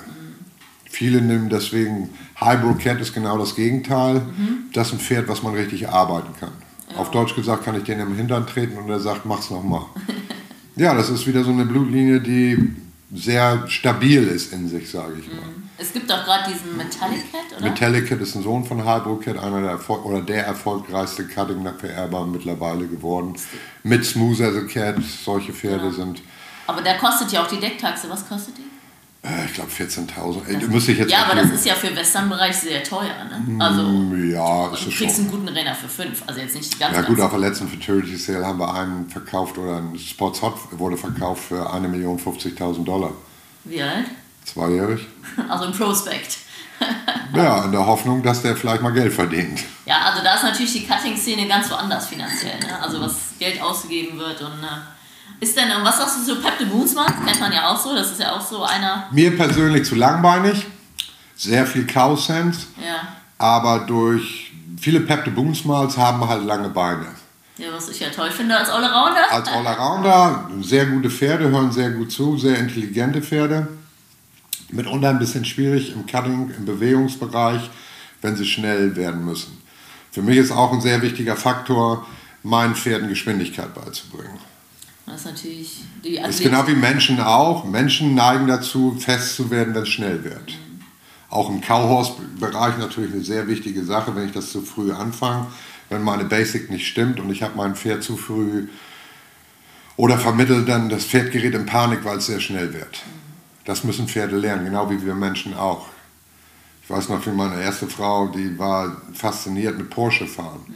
Dann durfte ich mal, auf zu meinem Geburtstag hat sie mir geschenkt, äh, so ein, so ein Porsche fahren auf dem Nürnbergring. Mhm. Und aber unter Begleitung, also betreutes Fahren, Autofahren, hat meine Frau immer dazu gesagt, wenn sie mich da reingesetzt hat. Und da kam dann so eine petite junge Frau, Ende 30 oder Mitte 30, ich weiß nicht genau, eine sehr hübsche Frau und sagte, ja, Herr Hirschmann, setzen Sie sich mal rein, wir fahren jetzt mal los, ich zeige Ihnen mal, wie das geht. Also du warst Beifahrer? Ich war bei. Die haben mir gezeigt, wie der Nürburgring von was ich machen darf und was ich nicht und wie schnell und dies und jenes. Sind wir zurückgekommen, ich bin ausgestiegen, habe meinen Helm abgesetzt, war klatschnass, habe zu ihr gesagt, das machst du nie wieder mit mir. Ja, Weil da war ich, ich war aus meiner Komfortzone raus. Das war, ich bin in die Kurven mit 60 reingefahren, da ist sie mit 170 reingefahren. Da fühlt man sich nicht wohl. nee, und ein Pferd geht es genauso. Ein Pferd muss sich an Geschwindigkeit gewöhnen. Ein Pleasure-Pferd vielleicht jetzt nicht so extrem. Ja, aber Pferd ist ja auch ein Fluchttier. Ich glaube, ja. wenn die in diesen Modus kommen, setzt das, Hirn das aus. Hören aus. Ne? Genau. Genauso wie wenn die Angst und Stress kriegen, dann genau, setzt das, das Hören ja auch aus. Dann lernen Pferde ja auch nicht. Ne? Also das ist ja. Äh Tun wir auch nicht. Pferde sind wir, da sind wir uns sehr ähnlich dem Pferd. Ja. Wenn wir in Stress geraten, ich sage das immer, nimm einen Auszubildenden und du hast ihm nicht erklärt, was du willst und fängst an, den zu pushen, wird er nervös. Ja, und irgendwann kippt er dann um und sagt zu dir, weißt du was, der kann dann sagen, hey, das war's, ich gehe jetzt nach Hause. Ich habe keine Lust mehr. Ein Pferd kann das nicht. Ja, das stimmt. Und dann, werden, dann kommen halt diese Profis in Anführungszeichen, die dann und das machen wir jetzt zu Ende, bis du es hast. Und das gibt es bei mir halt nicht. Da bin ich wie gesagt. Das ist ja das klassische Turniergeschehen. Ne? Der Reiter ist nervös, das Pferd ist nervös, auf dem Abreiteplatz sind alle Pferde nervös und alle sind nervös. Und dementsprechend klappt es auch schlechter. Und das, deswegen finde ich, ist es so wichtig, dass man sich wohlfühlt zu Hause. Wenn man sich nicht wohlfühlt zu Hause, klappt es am Turnier einfach gar nicht. Weil das weiß das Unterbewusstsein ja. Das ist also, aber das, was ich halt auch sage, deswegen vorhin auch, ich reite auch meine Zweijährigen, Dreijährigen einhändig, ich reite immer einhändig. Ich bereite meine Pferde schon vor, irgendwann auf ein Turnier zu gehen. Ich reite auch zu Hause, jetzt nicht mit meinen Babys natürlich nicht, aber grundsätzlich reite ich immer in Richtung Turnier. Damit, wenn ich aufs Turnier gehe, ich sag mal, das habe ich gestern ja auch schon mal, da steigt den ganzen Monat reitet ein Herbert und auf dem Turnier wird aus Herbert Helmut. Und nichts funktioniert mehr. Das ist so das größte Problem. Deswegen zu Hause ist immer für mich die Grundvoraussetzung, turnierorientiert zu reiten. Genau, auf jeden Fall immer gleiche Hilfen geben, dass das Pferd einen versteht. Ne? Und dann auch vertraut, gerade in Angstsituationen auf Turnieren. Ne? Das ist ja ganz wichtig. In dem Moment, wo das Pferd ein Problem hat, müssen wir dem Pferd helfen können. Ja, und wir haben alle mal angefangen, da müssen wir uns auch nichts vor, es ging mir nicht anders. Wir haben alle mal angefangen, das erste Turnier, da waren wir so nervös, da wussten wir gar nicht, dass wir, wo wir eigentlich sind auf dem Turnierplatz. Ja, ja. Das ist halt so. das ist, das ist jahrelange Erfahrung und Showerfahrung. Ich rate im Jahr, wir sind letztes Jahr, haben wir also bevor Corona angefangen hat, das hat uns ja letztes Jahr auch ein bisschen geschaut, habe ich im Schnitt zwischen 35 bis 46 Turniere im Jahr gemacht. Mhm. Das habe ich hier in Deutschland nie, das, so viele Turniere gibt es hier gar nicht. Eine Saison mehr Showerfahrung wie hier in zehn Jahren. Ne? Ja, und dann hast du ja nicht nur ein Pferd mit, du gehst da mit neun, zehn Pferden hin. Mhm. Das heißt, du reitest am Tag im Schnitt Minimum sechsmal. Mhm. Ja. Das ist natürlich eine andere Welt. Da kriegst du natürlich eine ganz andere, da kriegst du natürlich eine ganz andere Erfahrung. Aber es ist auch eine sehr schöne Erfahrung, weil du einfach lernst, du reitest eigentlich nicht für den Richter. Und wenn du das irgendwann mal begriffen hast, dass du eigentlich nur für dich reitest, um da rauszukommen, um zu spüren, um das, das, was du zu Hause trainierst, solltest du auf dem Turnier gut hinkriegen. Genau, es geht ja um die Entwicklung, dass man zufrieden ist, Fehler passieren, ist ja ganz normal. Aber ich habe lieber einen Fehler gehabt, aber sonst war das Pferd super. Da bin ich manchmal glücklicher, wie wenn ich gut platziert ich war. Möchte ich, immer, ich möchte immer als guter Horseman rauskommen, meine Pferde sollen, auch wenn wir Fehler gemacht, wir haben ein Rennen verloren, mein Pferd ist gestolpert. Irgendwas kann immer irgendwas passieren. Das ist halt einfach der Faktor. Aber ich möchte nie rausgehen und jeder sagt, das war aber jetzt schlimm. Mhm, genau. Ein harmonisches Ist mir noch nie passiert. Genau, auch am Abreiteplatz. Ne? Ja. Also dieses, mein Pferd bockt und steigt am Abreiteplatz hatte ich persönlich auch noch nie. Also das ist äh, immer sehr wichtig. Jetzt musst du kurz erklären, man sieht es ja auf den Cutting-Turnieren immer, ihr galoppiert die viel ab. Ja. Also wirklich viel.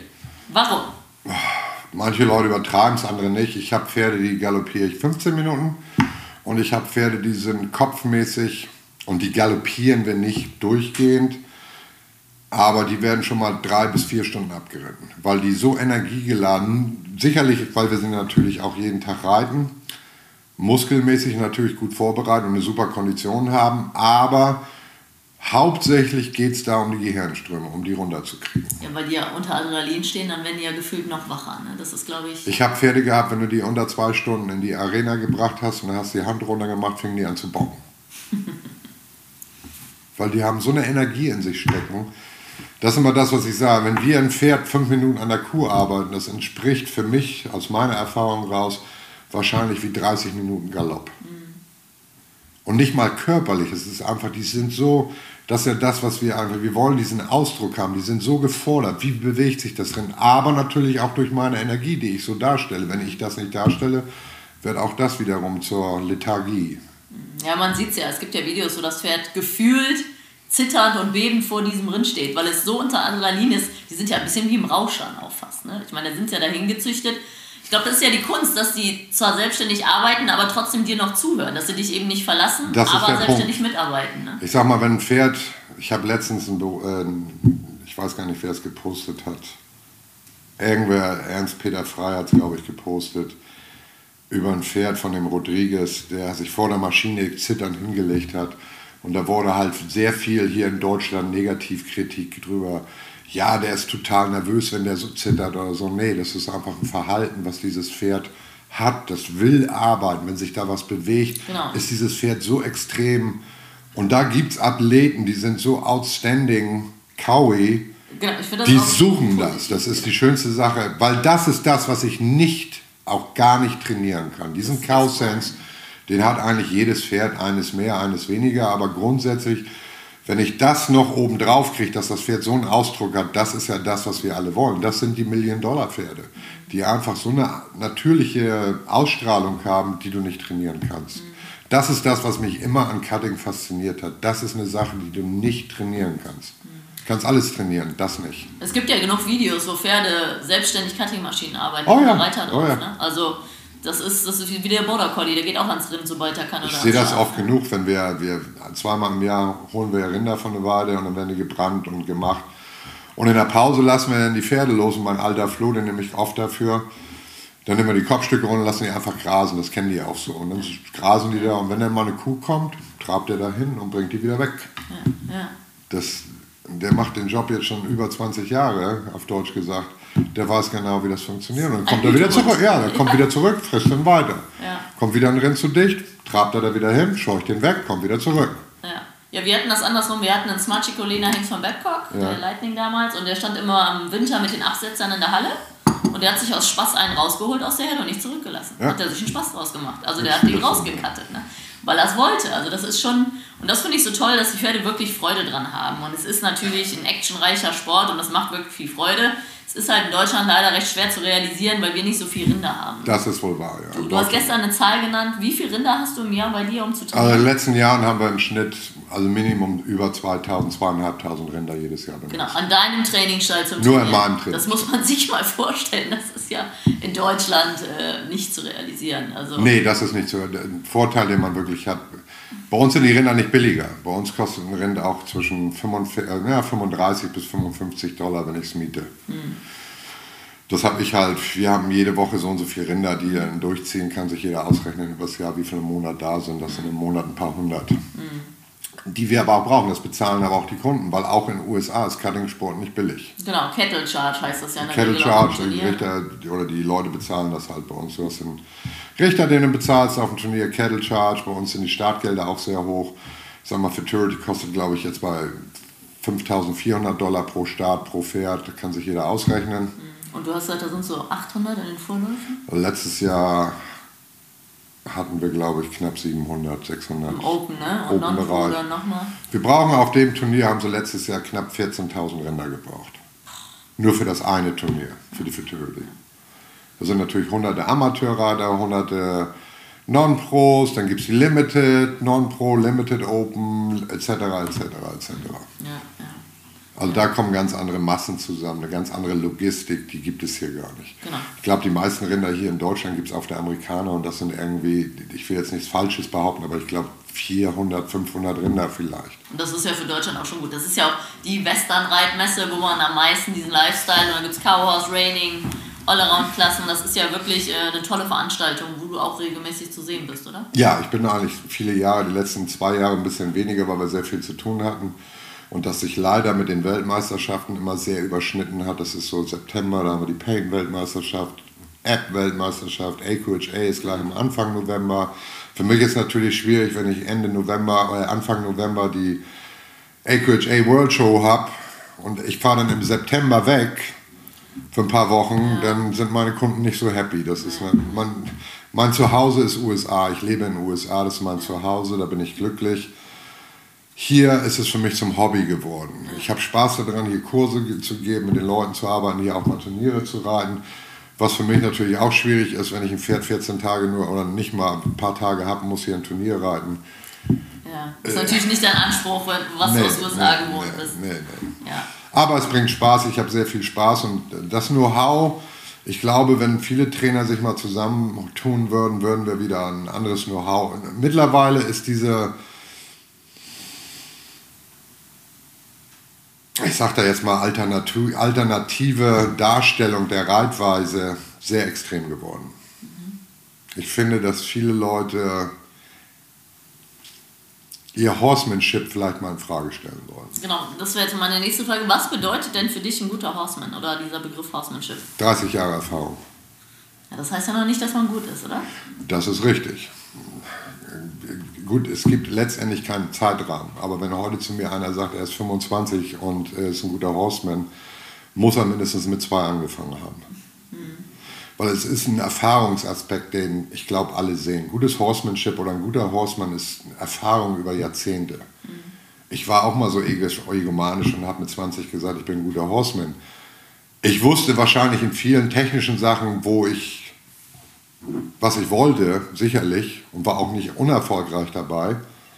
Aber ein Horseman, das hat nichts mit. Heute kann ich, das ist vielleicht jetzt ein bisschen übertrieben, aber ich behaupte das jetzt mal. Heute kann ich im Auge vom Pferd sehen, ob er bockt oder nicht bockt. Mhm. Vielleicht ein bisschen abstrakt für viele Menschen, aber man sieht einfach aus dieser Körperspannung durchs Auge alleine schon so viele Sachen beim Pferd und das musste ich über Jahrzehnte lernen. Das ist für mich immer so das beste Beispiel. Und zu 95 Prozent bin ich richtig in der Sache. Und viele Sachen, die wir instinktiv oder aus dem Subconscious entwickelt haben, über jahrelange Routine und Erfahrung, verschiedene Pferde zu reiten, haben uns so erfolgreich gemacht. Und für mich ist erfolgreich, nicht eine blaue Schleiche auf ein Turnier zu bekommen. Für mich ist erfolgreich, ein junges Pferd dahin zu bringen, dass es verstanden hat, was falsch und richtig ist und dass ich mit dem Pferd alles machen könnte, was ich wollte. Egal in welche Sparte. Mhm sollte natürlich schon irgendwo in der Richtung gehen, wo das Pferd auch von der Rasse hingehört. Also reell, reell ausgebildet wirklich. Ja, ehrliche Ausbildung ist meistens, nochmal, wenn ich ein rein Pleasure-Gefährden gezogenes Pferd habe und der kommt zu mir und will das ins Cutting-Training, werde ich dem erzählen müssen, dass das nicht korrekt ist. Das kann ich nicht machen, will ich auch nicht machen. Habe ich auch nicht nötig, mich damit zu quälen. Ja, muss man Oder das Pferd. Dafür gibt es ja auch die Pferde für. Ne? Aber die Grundausbildung ist bei allen gleich. Bis zum gewissen Maß. Ja, ja. Und das muss ich sagen, sehe ich sogar reitweisenübergreifend. Ja, das sehe ich auch. Also, ob es jetzt der Spanier ist, der Warmblüter, der Haflinger, Takt, Losgelassenheit, Stellung, Biegung, Nachgiebigkeit, gesund erhaltenes Reiten, gehört bei jedem, jeder genau. Pferderasse dazu oder jedem Reitsport. Genau, also das finde ich, da könnten sich auch die Reitweisen etwas mehr annähern. Ne? Da sagen wir mal. Ja gut, aber das ist ja die Intoleranz, die man leider oder die viele Leute haben, die nicht erkannt haben, dass wir nur miteinander besser werden mhm. und nicht einzeln. Mhm. Es gibt viele Stellen, ich habe letztens so einen Bericht gelesen oder so eine Stellungnahme eines Trainingsstalles in Deutschland. Also wenn Sie Ihr Pferd nicht nach unserem Stil reiten, können Sie das Pferd gleich in Korrektur geben. Das heißt, nur die machen es richtig. Was ist das für eine Aussage? Das ist eine Frechheit. Habe ich auch was drunter geschrieben, wurde dann gelöscht. Aber ist auch egal. Ja, ich meine, das ist natürlich, das ist ja auch unser Job als Trainer, das Pferd so simpel zu trainieren im positiven Sinne, dass es auch für den Breitensport gut zu bedienen ist. Ja. Ne? Das, das, und das ist ja auch unsere Verantwortung, dass Pferd und Reiter die gleiche Sprache sprechen. Wenn das wir das Pferd dann schon gesagt habe, viele Leute verstehen nicht zu erkennen, dass sie das Pferd nicht für sich trainieren, sondern für ihren Kunden. Das gehört als Reit Pferdetrainer dazu und nicht nur als Pferdetrainer, sondern auch als Reitlehrer. Mhm. Viele Reitlehrer bin ich jetzt auch mal ab und zu ein bisschen deutlich geworden. Diese EWU-Geschichte mit den Trainer, verschiedenen Trainerscheinen, es sind Reitlehrer, es sind keine Pferdetrainer. Genau, das sind zwei verschiedene Sachen. Da muss man auch sehr deutlich unterscheiden. Ja. Ich würde nicht unbedingt, es gibt super gute Reitlehrer, die gehören aber nicht ins Pferdetraining. Und genauso umgekehrt. Genau. Es gibt sehr erfolgreiche Turnierreiter, die sehr schlechten Unterricht geben. Ja, aber garantiert. Da bin ich auch ganz ehrlich. Es gibt ganz wenige, die beides machen oder auch sehr erfolgreich beides machen. Aber grundsätzlich muss man da sehr vorsichtig sein. Nur weil jemand, ich bin jetzt mal ein bisschen bösen Schein hat, heißt das noch lange nicht, dass der gut ist. Genau, aber genauso gibt es das ja, dass ich Leute Trainer nennen, die gar nichts haben, die auch nicht gut sind. Ne? Also ja, gut, für mich ist es halt immer wichtig, ist es, wenn ich einen Trainer suche oder wenn, sage ich meinen Kunden als erstes, das genau, ich, oder gehen wir mal, schieben wir das mal auf eine andere Linie. Wenn ich Unterricht mache oder ich mache einen Kurs, fasziniert mich immer wieder, ich hole die dann alle zu mir, stelle mich vor, die stellen sich vor, sagen mir, was sie für Pferde haben. Und dann kommt ein ganz wichtiger Satz. Ich sage, was für Probleme habt ihr denn? Warum seid ihr hier? Und ich kriege keine Antworten. Oder sehr vage Antworten. Warum kommen die auf den Kurs, wenn sie alles können? Ja, ich frage auch immer an, was sie arbeiten möchten. Ne? Jeder hat ja in der Regel sein Thema. Ja. ja. Aber da hörst du halt dann sehr, sehr wenig. Oder sie sind sehr extrem und sind ungefähr 50 Lichtjahre zu weit für ihr Pferd. Aber grundsätzlich, das ist genau wie früher, ich weiß noch, wie wir früher Kurse gemacht haben. Kurse, die angeboten, ich sag mal, damals zu der Zeit waren Leute wie John Claude oder Kai hat damals auch so seine ersten Sachen gemacht oder Pete Kreinbeck und wie sie alle hießen. Da waren wir so wissbegierig. wenn der Kurs vorbei war, der war nachts um drei vorbei. Wir sind vom Pferd runter, dann haben wir uns diese Figur geschnappt, die sich Trainer nannte. Der wurde in die Mitte gesetzt und dann haben wir den auseinandergenommen und haben uns Videos angeguckt und gemacht und getan und stundenlang darüber geredet, philosophiert. Heute, die Kurse sind so vorbei und wir fahren ins Hotel. Ja, ich glaube, da, da gibt es oft leider Hemmungen, dass die Leute sich trauen zu fragen oder halt Warum? auf dem Pferd sitzen und Dafür sind wir doch da. Sie bezahlen uns viel Geld, sie sollen zu uns kommen, sie das sollen stimmt. uns in Frage stellen. Weil ich möchte ja auch gechallenged werden. Ja. Wenn meine Kunden mich nicht challenge, bin ich enttäuscht. Dann habe ich irgendwas falsch gemacht. Ja, ja. Ich will Kunden haben, die mich in Frage stellen. Mhm. Weil dann habe ich die zum Denken gebracht. Mhm. Der erste Schritt, um jemanden erfolgreich zu machen, du musst die Leute dazu kriegen, dass sie darüber nachdenken, was sie machen. Und dann müssen sie dich in Frage stellen. Oder was heißt in Frage stellen, ist vielleicht ein bisschen das falsche Wort dafür, aber dich, dich ausfragen, dich aktivieren, solche Sachen. Und das sehe ich nicht mehr heute so. Das hat sich so verändert, finde ich. Ja, ja, dieses neugierig sein. Ja. Ist, äh ich sage, wir haben den Trainer, der ist mit krausen Haaren nachts aus der Halle gekommen oder aus dem Casino oder Reiterstüble. Ja, der. Ich weiß, da haben wir Leute wie John Claude, der hat da bis nachts 3 Uhr gesessen und irgendwann hat er gesagt, ich schlafe jetzt ein, ich muss ins Bett. Ja, ja. Und das war für uns so wichtig. Oder wir haben, damals gab es diese riesen Videoapparate, da haben wir mit so einer riesen VHS oder was das war. Mhm die Filme haben wir uns wochenlang angeguckt über diese Kurse, wie wir damals angefangen haben. Ich meine, heute gibt es natürlich auch viel mehr Kanäle, wo man sich Informationen holen kann gegen früher. Ne? Heute gibt es YouTube, WeHorse, ganz viele Online-Portale. Jeder Trainer hat ein paar YouTube-Videos online. Ne? Ja, aber das trotzdem. Ich sag mal, auf den Kursen Mann zu Mann oder Frau zu Frau in dem Falle, ich glaube, dass das sich zu Gegensatz zu damals schon verändert hat. Mhm.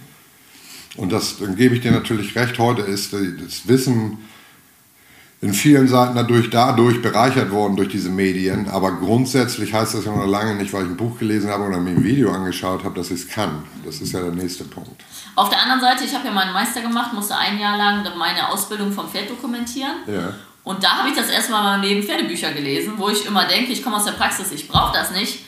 Aber um sein System zu strukturieren, zu hinterfragen und dann zu vermitteln, hilft es unheimlich, auch mal Bücher zu lesen. Dass man, wie du sagst, mal drüber nachdenkt. Ne? Und das tun ja viele auf dem Pferd nicht ganz so viel, weil sie oft abgelenkt sind vom Pferd. Und da kann es, ist schon hilfreich, wenn die Leute sich vielleicht, bevor sie aufsteigen, mal überlegen, an was möchte ich dann grob arbeiten, was wären Übungen. Und dann hangelt man sich mal so lang. Ne?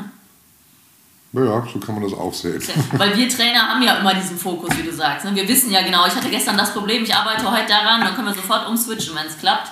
Und das sieht man viel bei Leuten, die aufsteigen und eigentlich gar nicht wissen, warum sie jetzt die Wolte reiten. Das ist immer mein klassisches Beispiel. Ne? Geht es um Stellung, geht es um Biegung, geht es um mehr Tempo, soll es schneller werden, soll es langsamer werden, soll die groß sein, soll die klein sein. Dementsprechend kann man dem Pferd ja kein Feedback geben. Ne? Systemlosigkeit nenne ich das immer. Genau. Ja, und das ist natürlich wirklich, wie du sagst, da ist Reiten schon Denksport unheimlich. Ja, ist es. Eine unheimliche Struktur, wenn du ein Pferd trainieren möchtest. Ne? Ja, wenn ich nur meine Freizeit verbringen will, ich sage das immer so, dieses Hausfrauenreiten, die kommen in eine Halle oder putzen eine Dreiviertelstunde lang, kommen sie in eine Halle und äh, unterhalten sich eine halbe Stunde lang und dann stellen sie auf einmal fest, dass sie in 15 Minuten zu Hause sein müssen. Genau, das ist einfach eine Zielgruppe, ist ja auch legitim. Die kommen ihrem Hobby, die haben ihr Pferd lieb, die bewegen es, ja, ist ja alles. Ist super. alles super. Also jeder, Was ich halt schade finde, in Deutschland haben wir eigentlich die größte Problematik, nicht nur in Deutschland, USA, nicht ganz so extrem, aber in Deutschland ist es schon sehr extrem. Das ist ein ganz alter Spruch von mir, den ich mal irgendwann vor 20 Jahren, das glaube ich, das, oder noch länger, egal, mal gesagt habe. Die meisten Pferde hier sind damit überfordert, unterfordert zu sein. Ich habe damals viele Pferde im Training gekriegt, die sagten, ja, der ist so nervös und dies und der rennt immer. Meistens habe ich ihn drei Tage longiert und dann war der totenlieb. Aber jeden Tag. Ja, war ausgeglichen dann. Ja, er wurde einfach bewegt. Das sage ich meinen Kunden, ich sage, wie viele Stunden galoppiert ihr denn in der Woche? Ja, man muss sie natürlich körperlich fordern. Das sind Arbeitstiere, die Bewegungstiere, nicht nur Arbeitstiere, sondern auch in der Natur. Die machen Meilen. Jeden Tag. Ja, das stimmt. Ich sehe es ja mal auf meinen Kursen, da bin ich immer ein bisschen böse und sage, so, jetzt geht ihr mal auf den Pferd, jetzt fangen wir mal an mit sieben Minuten links traben und sieben Minuten rechts traben. Sieben Minuten sind lang, merkt man dann. Äh, die meisten geben nach drei auf. Das ist traurig. Und wenn ich sage, fünf Minuten am Stück galoppieren, das stimmt, das stimmt. Dann sind die meisten körperlich nicht in der Lage, das durchzuhalten. Ist ja. leider so. Wie, wie sieht so ein normaler Kurs aus? Wie viele Teilnehmer nimmst du maximal? Zwischen, ja, meistens um die 10 sind es. Okay. Und dann hast du äh, so generell Überthemen. Du hast gesagt, du machst einmal Horsemanship-Kurs und dann. Ja, ich verbinde das Ganze. Für mich ist Horsemanship und Cutting ist alles integriert in eine Geschichte. Ich baue das Ganze auf, aber immer halt wieder im Horsemanship-Bereich, bringe den Leuten erstmal bei, wo sie. Ich hole sie da ab, wo sie eigentlich sind, gebe ihnen aber Maße, gebe ihnen Ideen und die müssen sie mir zeigen, ob sie die umsetzen können. Mhm ob es jetzt ein einfaches Anhalten ist. Was ich halt aktivieren möchte, ist in meinen Kursen Horsemanship-mäßig, dass sie mehr darüber nachdenken, was sie eigentlich machen. Und wenn sie das verstanden haben, dann können wir eigentlich erst anfangen, Pferde zu arbeiten. Also selber. Selbstfindung zu machen über sich selbst, was sie eigentlich auf dem Pferd machen. Das können die wenigsten. Die wenigsten erkennen, wo eigentlich ihre Probleme sind die suchen immer nur die Probleme beim Pferd. Ja. es ist wirklich also eine mental starke Leistung, strukturiert ein Pferd zu trainieren. Also da muss man wirklich sehr klar sein und Plan Sehr B konsequent, sehr simpel, sehr einfach und das wirklich thematisch. Ich sage mal, das ist wie ein guter Handwerker auf Deutsch gesagt. Der macht seinen Job. Ja, und es ist auch die Wiederholung tatsächlich. Das ist genau das, was ich vorhin schon gesagt habe über die Schule. Sie lernen das ABC, dann lernen sie Worte zu bilden, Satzbildung etc. etc. etc. Und überall wird es gemacht, nur beim Reiten wird es nicht gemacht. Warum ist das so? Keiner gibt sich die Mühe und die nimmt sich die Zeit zu sagen, ich ziehe das jetzt mal durch. Nach welchem Reitlehrer, nach welchem System spielt für mich überhaupt keine Rolle.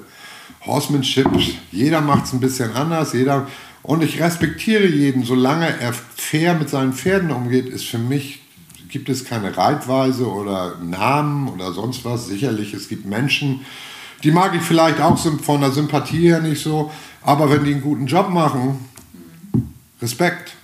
Das ist genau das, was ich gestern Abend schon mal gesagt habe. Wenn einer gewinnt, geht man hin und sagt, super. Das ist Respekt. Das ist gutes Showmanship und Horsemanship.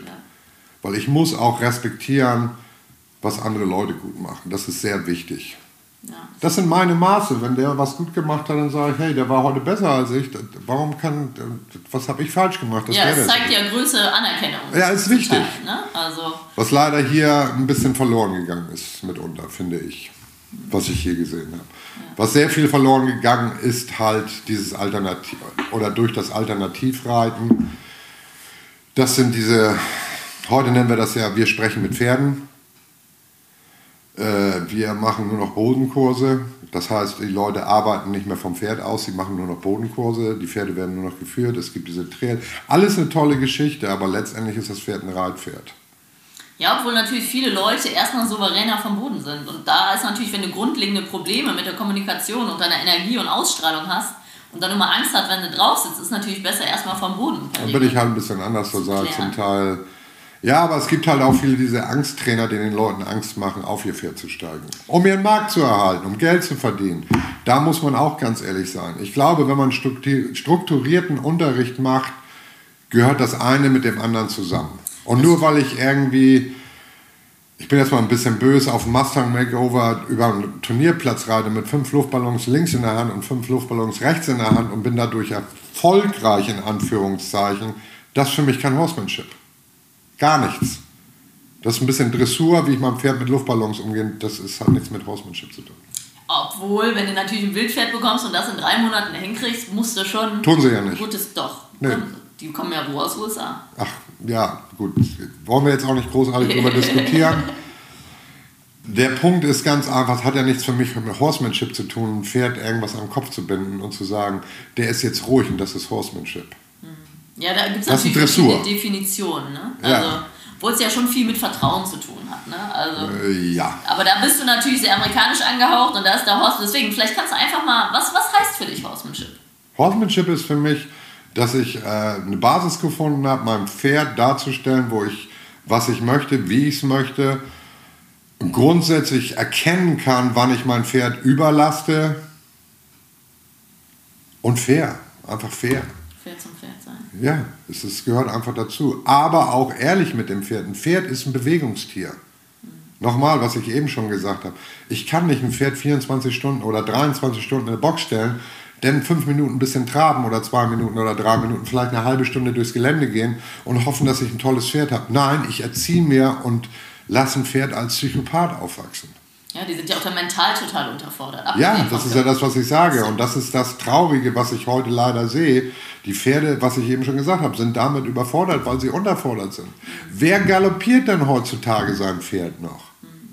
Jetzt kann jeder natürlich, dann kann ich, höre ich immer die Ausrede, ja, also bei uns geht das nicht, weil da sind viele andere in der Halle oder im Gelände, ja, weiß ich nicht, ob ich da mein Pferd kann. Wenn ich nicht in der Lage bin, mein Pferd nach fünf Jahren im Gelände zu reiten, habe ich in den ersten drei Monaten schon was falsch gemacht. Ja, das stimmt.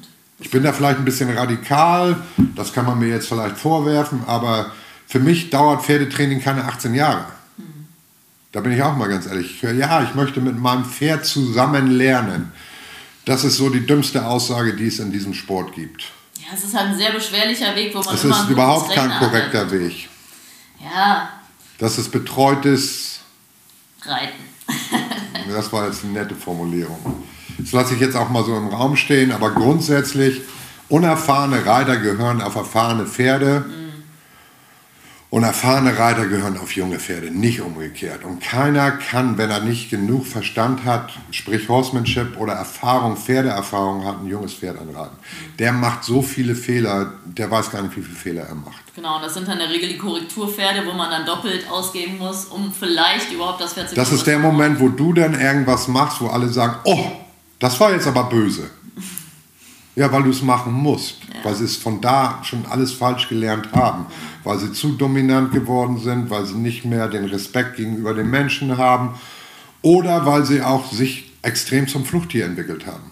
Oder man muss auf Deutsch gesagt, die Leute mit den Gärten, die Pferde, die nicht mehr vorwärts laufen, weil die so lethargisch zum Zombie geritten worden sind durch permanentes Micromanagement, dass die Leute gar nicht gemerkt haben, was sie da eigentlich machen und was sie dem Ti- Tier eigentlich angetan haben. Deswegen gehören junge oder unerfahrene Reiter nicht auf unerfahrene Pferde. Das stimmt. Ja. Da bin ich auch sehr radikal, da bin ich, lasse ich mich auch nicht von abbringen. Da kann man jetzt drüber meckern, wie man will, das geht mir eigentlich auch. Genau, das ist, mir natürlich, der, äh, hast du vollkommen recht, das ist natürlich nicht für alle auch finanziell so zu realisieren. Dann sollen sie sich kein Pferd kaufen. Eine gute Reitbeteiligung. Ja, nur nochmal, Reiten ist teuer. Pferde waren schon immer teuer.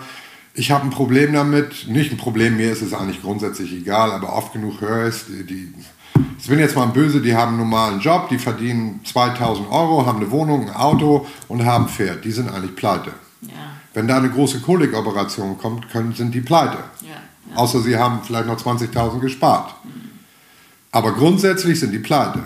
Da muss, man, da muss man Verantwortung haben zu sagen, dann nehme ich lieber, wie du schon eben gerade gesagt hast, eine Reitbeteiligung. ja, das stimmt. Da hat man mehr Freude dann dran. Ja, das ist halt so. Und viele leben halt so. Und das finde ich dann, da werden dann einfach Sachen gemacht oder abgekürzt oder weil es finanziell nicht passt, da spielen ja viele Faktoren eine Rolle, was nicht korrekt ist, meines Erachtens. Reiten ist teuer, da muss man auch ganz ehrlich sein. Das ist kein billig. Offenstahlhaltung ist genauso teuer, ist auch nicht billig. Ja, das stimmt. Jemand, der, ja, ich halte meine Pferde offenstahlmäßig, das ist nicht billiger. Ja. Das ist sogar, wenn man die Zeit noch dazu nimmt, auch noch mehr Arbeit. Vielleicht im Sommer nicht, ja. aber im Winter schon. Das stimmt, das wenn man es korrekt machen will. Ja. Weil ein Offenstall muss genauso sauber gehalten werden wie eine Box. Das ist korrekt. Was, was sagst du denn so generell? Vielleicht kannst du da ein bisschen die Parallelen zu Deutschland und Amerika ziehen. Zur Entwicklung des Sports und der Reitweise oder wo sind da die Unterschiede in Deutschland und Amerika? Das ist ganz simpel. Die Amerikaner haben Reiten gelernt in den letzten 15 Jahren. Und die Deutschen, um jetzt mal Deutschland einfach nur zu nehmen als Faktor, haben Westernreiten gelernt. ich glaube, da ist eine Menge Wahrheit dran. Die Reitsportweise in den USA hat sich wesentlich verbessert in den letzten 20 Jahren von der, vom Horsemanship her, vom Darstellung, Reiten, von der Finesse. Die sind mehr in die Kultur, äh, klassische, nicht will ich gar nicht sagen, ist Blödsinn, aber es sind viele Elemente übernommen worden, also hauptsächlich im Reining, Cutting und Cowhouse-Bereich, die vorher nie so prägnant dargestellt worden sind. Wenn man die, ich sag mal, man ein Reining-Pferd, was 1986 gestoppt worden ist und was heute gestoppt wird, das sind wie, das ist wie schwarz und weiß. Wenn ich mir heute ein Cutting-Pferd angucke, und ein Pferd von 1900, wenn ich heute Smart Little Lena auf die Futurity schicken würde, der würde heute nicht durch den Go-Round gehen.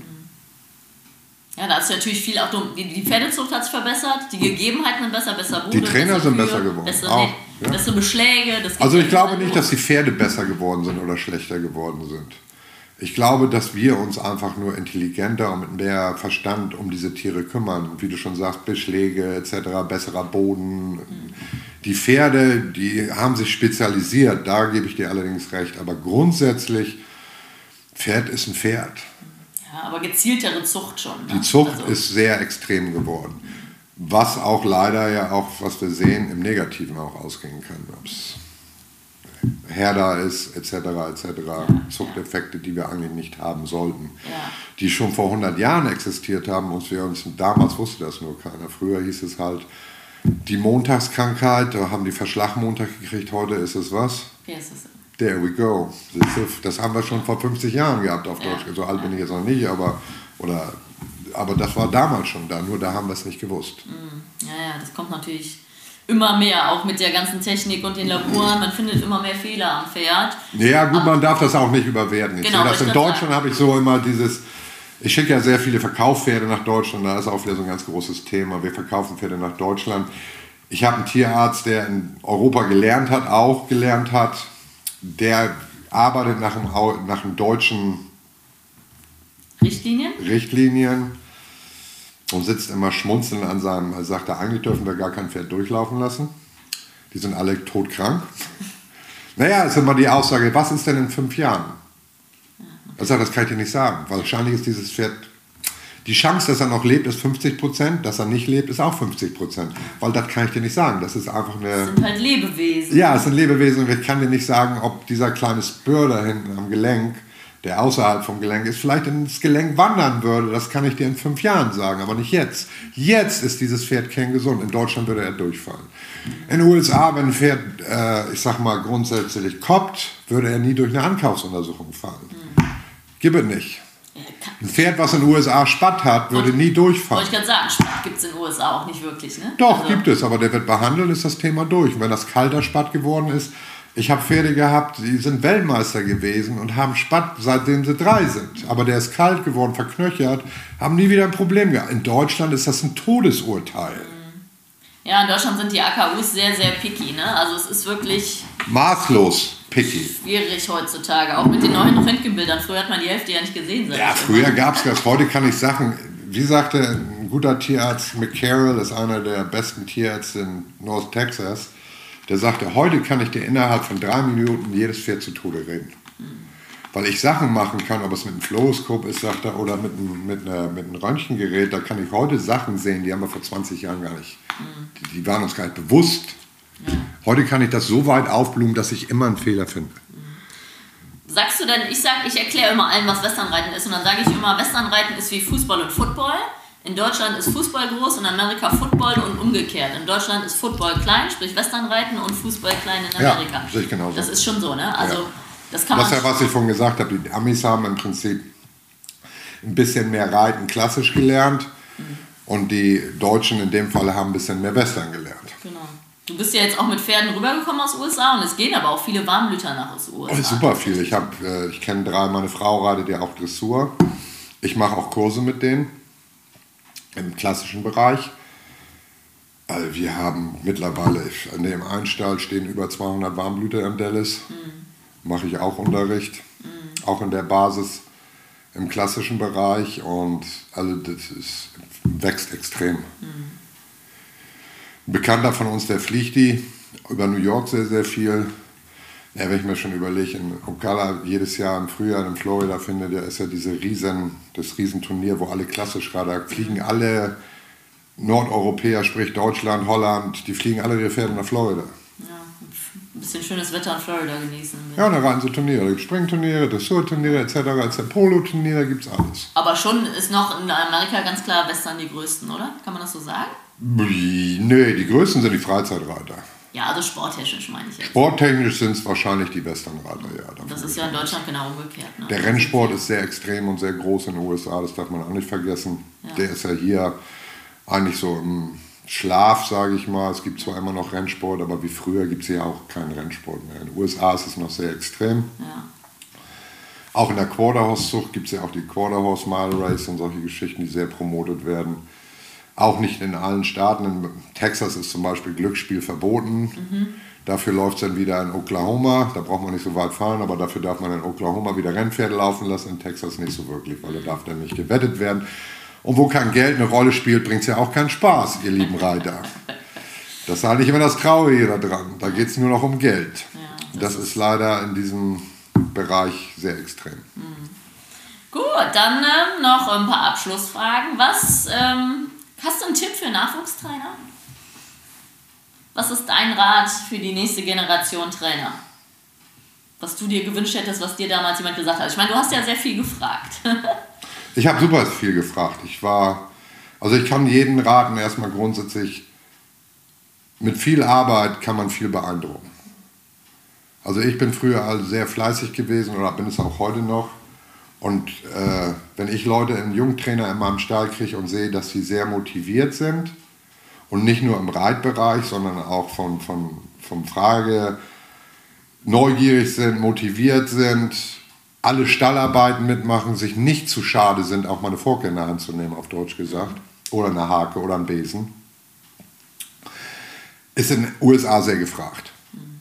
Das wollen die auch sehen. Ja.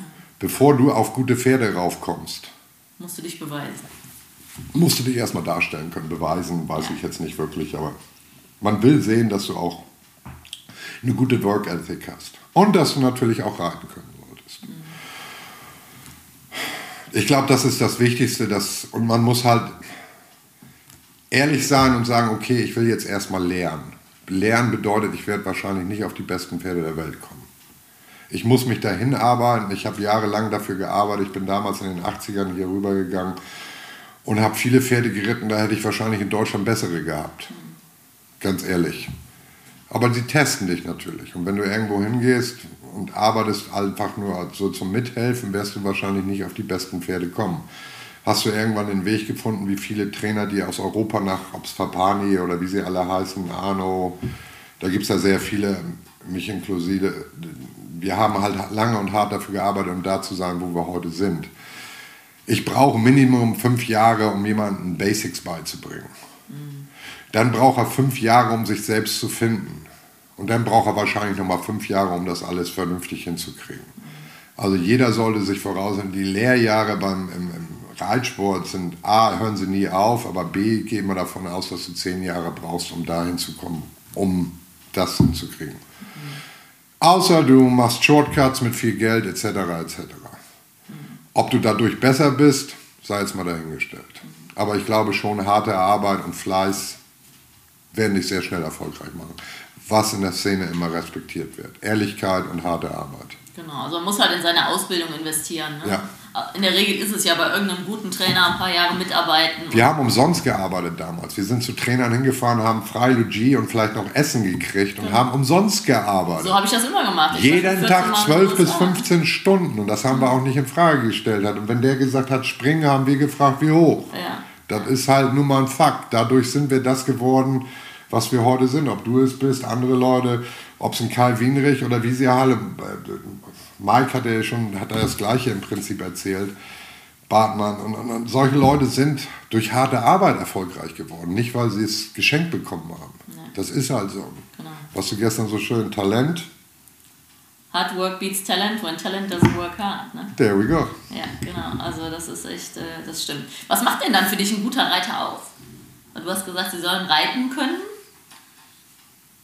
Ein guter Reiter sollte sehr balanciert, unabhängig von seinen Zügeln reiten können. Das ist natürlich die Grundvoraussetzung, das möchte ich natürlich gerne haben und ich möchte jemanden haben, der auf der Suche ist, was Neues zu lernen. Das ist für mich eigentlich so das Wichtigste. Der ehrlich mit sich selbst ist und ehrlich mir gegenüber. An solchen Leuten habe ich eigentlich Spaß, dem bringe ich auch gerne was bei. Jeder, der im Prinzip wissbegierig ist, wird bei mir nie nach hinten runterfahren. Ganz im Gegenteil, ich versuche jeden zu fördern, der fragt. Mhm. Ich habe Probleme damit, ich, wir haben ja viele Praktikanten gehabt, auch die sind rübergekommen. Den sage ich das auch immer. Ich sage, ihr könnt alles der Welt lernen, aber ihr müsst schon fragen. Ich sage, ich sehe auch nicht alles. Mitunter müsst ihr zu mir kommen. Ich habe Schüler gehabt oder Praktikanten gehabt, die haben in der Woche 500 Fragen gestellt und ich habe Praktikanten, die waren drei Monate da und haben eine Frage gestellt.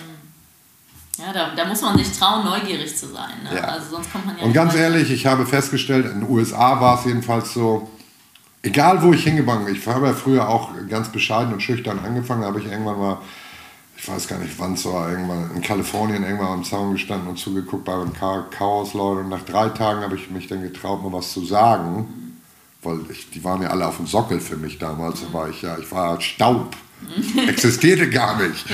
Ja, und dann bin ich irgendwann und habe dann auf einmal festgestellt, die beantworten alles. Die sind auch total nett. Ich hatte so eine Ehrfurcht vor den Leuten, dass ich mich gar nicht getraut habe, mal zu sagen, hallo, ich bin der Uwe, ich habe da mal eine Frage.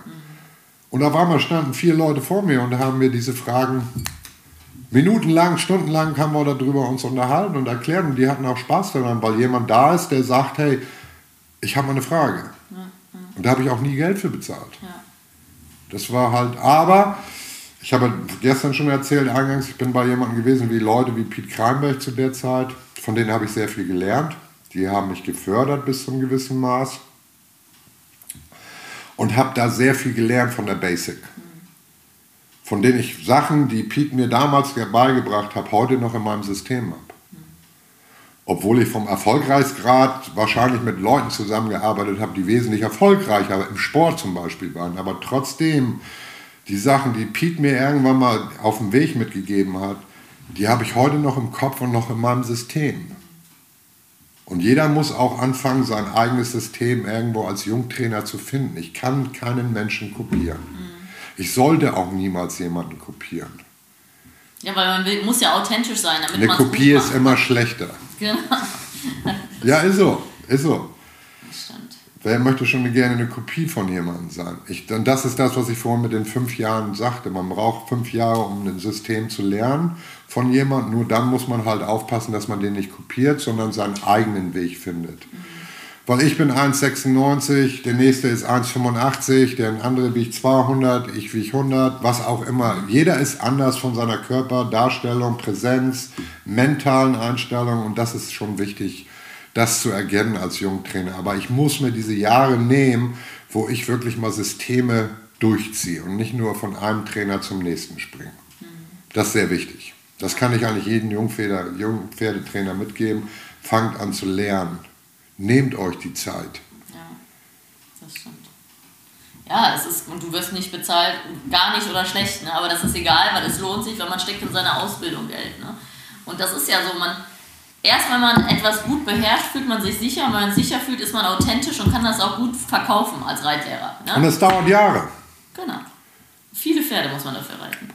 Viele Pferde und da sind eine Menge harte Zeiten und schlechte Zeiten und aber es sind auch die vielen schlechten Zeiten werden durch die wenigen guten Zeiten schnell über also werden, entspannen sich dann wieder. Ich weiß noch, Bill Friemann hat kurz bevor er gestorben ist, habe ich ihm mal eine Frage gestellt. Ich sage, wie oft stoßt du eigentlich im Jahr? Ja, sagt er, im Schnitt so um die 100 Mal. Ich sage, und wie oft gewinnst du? Sagt er, 15 bis 20 Mal. Ja. Und die anderen Zeiten trainiert er. Ja, man Und wenn es dann mal passt, dann ist es toll. genau, man macht es nicht für die blaue Schleife. Ne? Nee, genau. das ist Das Training. Das ist Training. Das ist genau wie in den USA. Wenn wir Jungpferde ins Training kriegen, die ersten 20 Turniere sind Training. 20 wohlgemerkt. Nicht eins. 20 Turniere sind Training. Wenn ich fühle, da läuft irgendwas schief, nehme ich sofort die Hand hoch, auch wenn der Start 500 oder 1000 kostet, dann wird die Hand hochgenommen und geholfen. Das wird hier dann auch ein bisschen schwierig werden. Da sind die Leute halt, aber das, auch das ist eine Kommunikationssache, die man mit seinen Kunden, kann ich auch nur jedem Jungtrainer empfehlen, fangt an mit euren Kunden ehrlich zu sprechen. Ja. Man ist ja Dienstleister und der Kunde bezahlt einen. Und das Ja. ist, manchmal fällt einem das natürlich deutlich schwerer, wie mit dem Pferd zu arbeiten. Ne? Die Kommunikation mit dem Kunden. Das muss man auch lernen. Ich glaube, dass jeder, den Fehler habe ich auch gemacht. Ich habe auch keine kaufmännische Lehre vorher gehabt. Habe sehr viele Fehler gemacht. Gott sei Dank waren sie nie so schlimm, dass ich irgendwann pleite gegangen bin. Toi, toi, toi. Bis heute nicht. Immer noch nicht. Nach 35 Jahren oder fast 40 Jahre jetzt. Und, aber es ist sehr wichtig, dass man sich kaufmännisch damit auseinandersetzt, was man macht. Vor allen Dingen hier in Deutschland ist es ja noch extremer mit den ganzen Verpflichtungen, die man hat. Ob es Zulassungen sind, Steuerrechte etc. etc. Da gehören in den USA ist es wesentlich einfacher. Das muss ich dazu sagen. Und günstiger. Wir bezahlen auch nicht so viel Steuern. Das stimmt. Das ist etwas komplexer in Deutschland. Aber auch da gibt es wieder Profis, an die man sich dann wenden kann. Ja, Gott sei Dank, kann. ja. Aber Genau. man muss man auch aufpassen, dass man die richtigen Profis findet. Das stimmt. Gott sei Dank habe ich meine Mutter. Der we go. Die hat, hat dir 30 Jahre voraus von negativen Sachen. Genau, dann äh, noch eine schöne Frage. Wie würdest du gern leben, wenn du ein Pferd wärst? Also wie würdest du gern gehalten werden und wie würdest du gern trainiert werden? Das kann ich ein bisschen egomanisch sein von mir selbst, aber grundsätzlich. äh,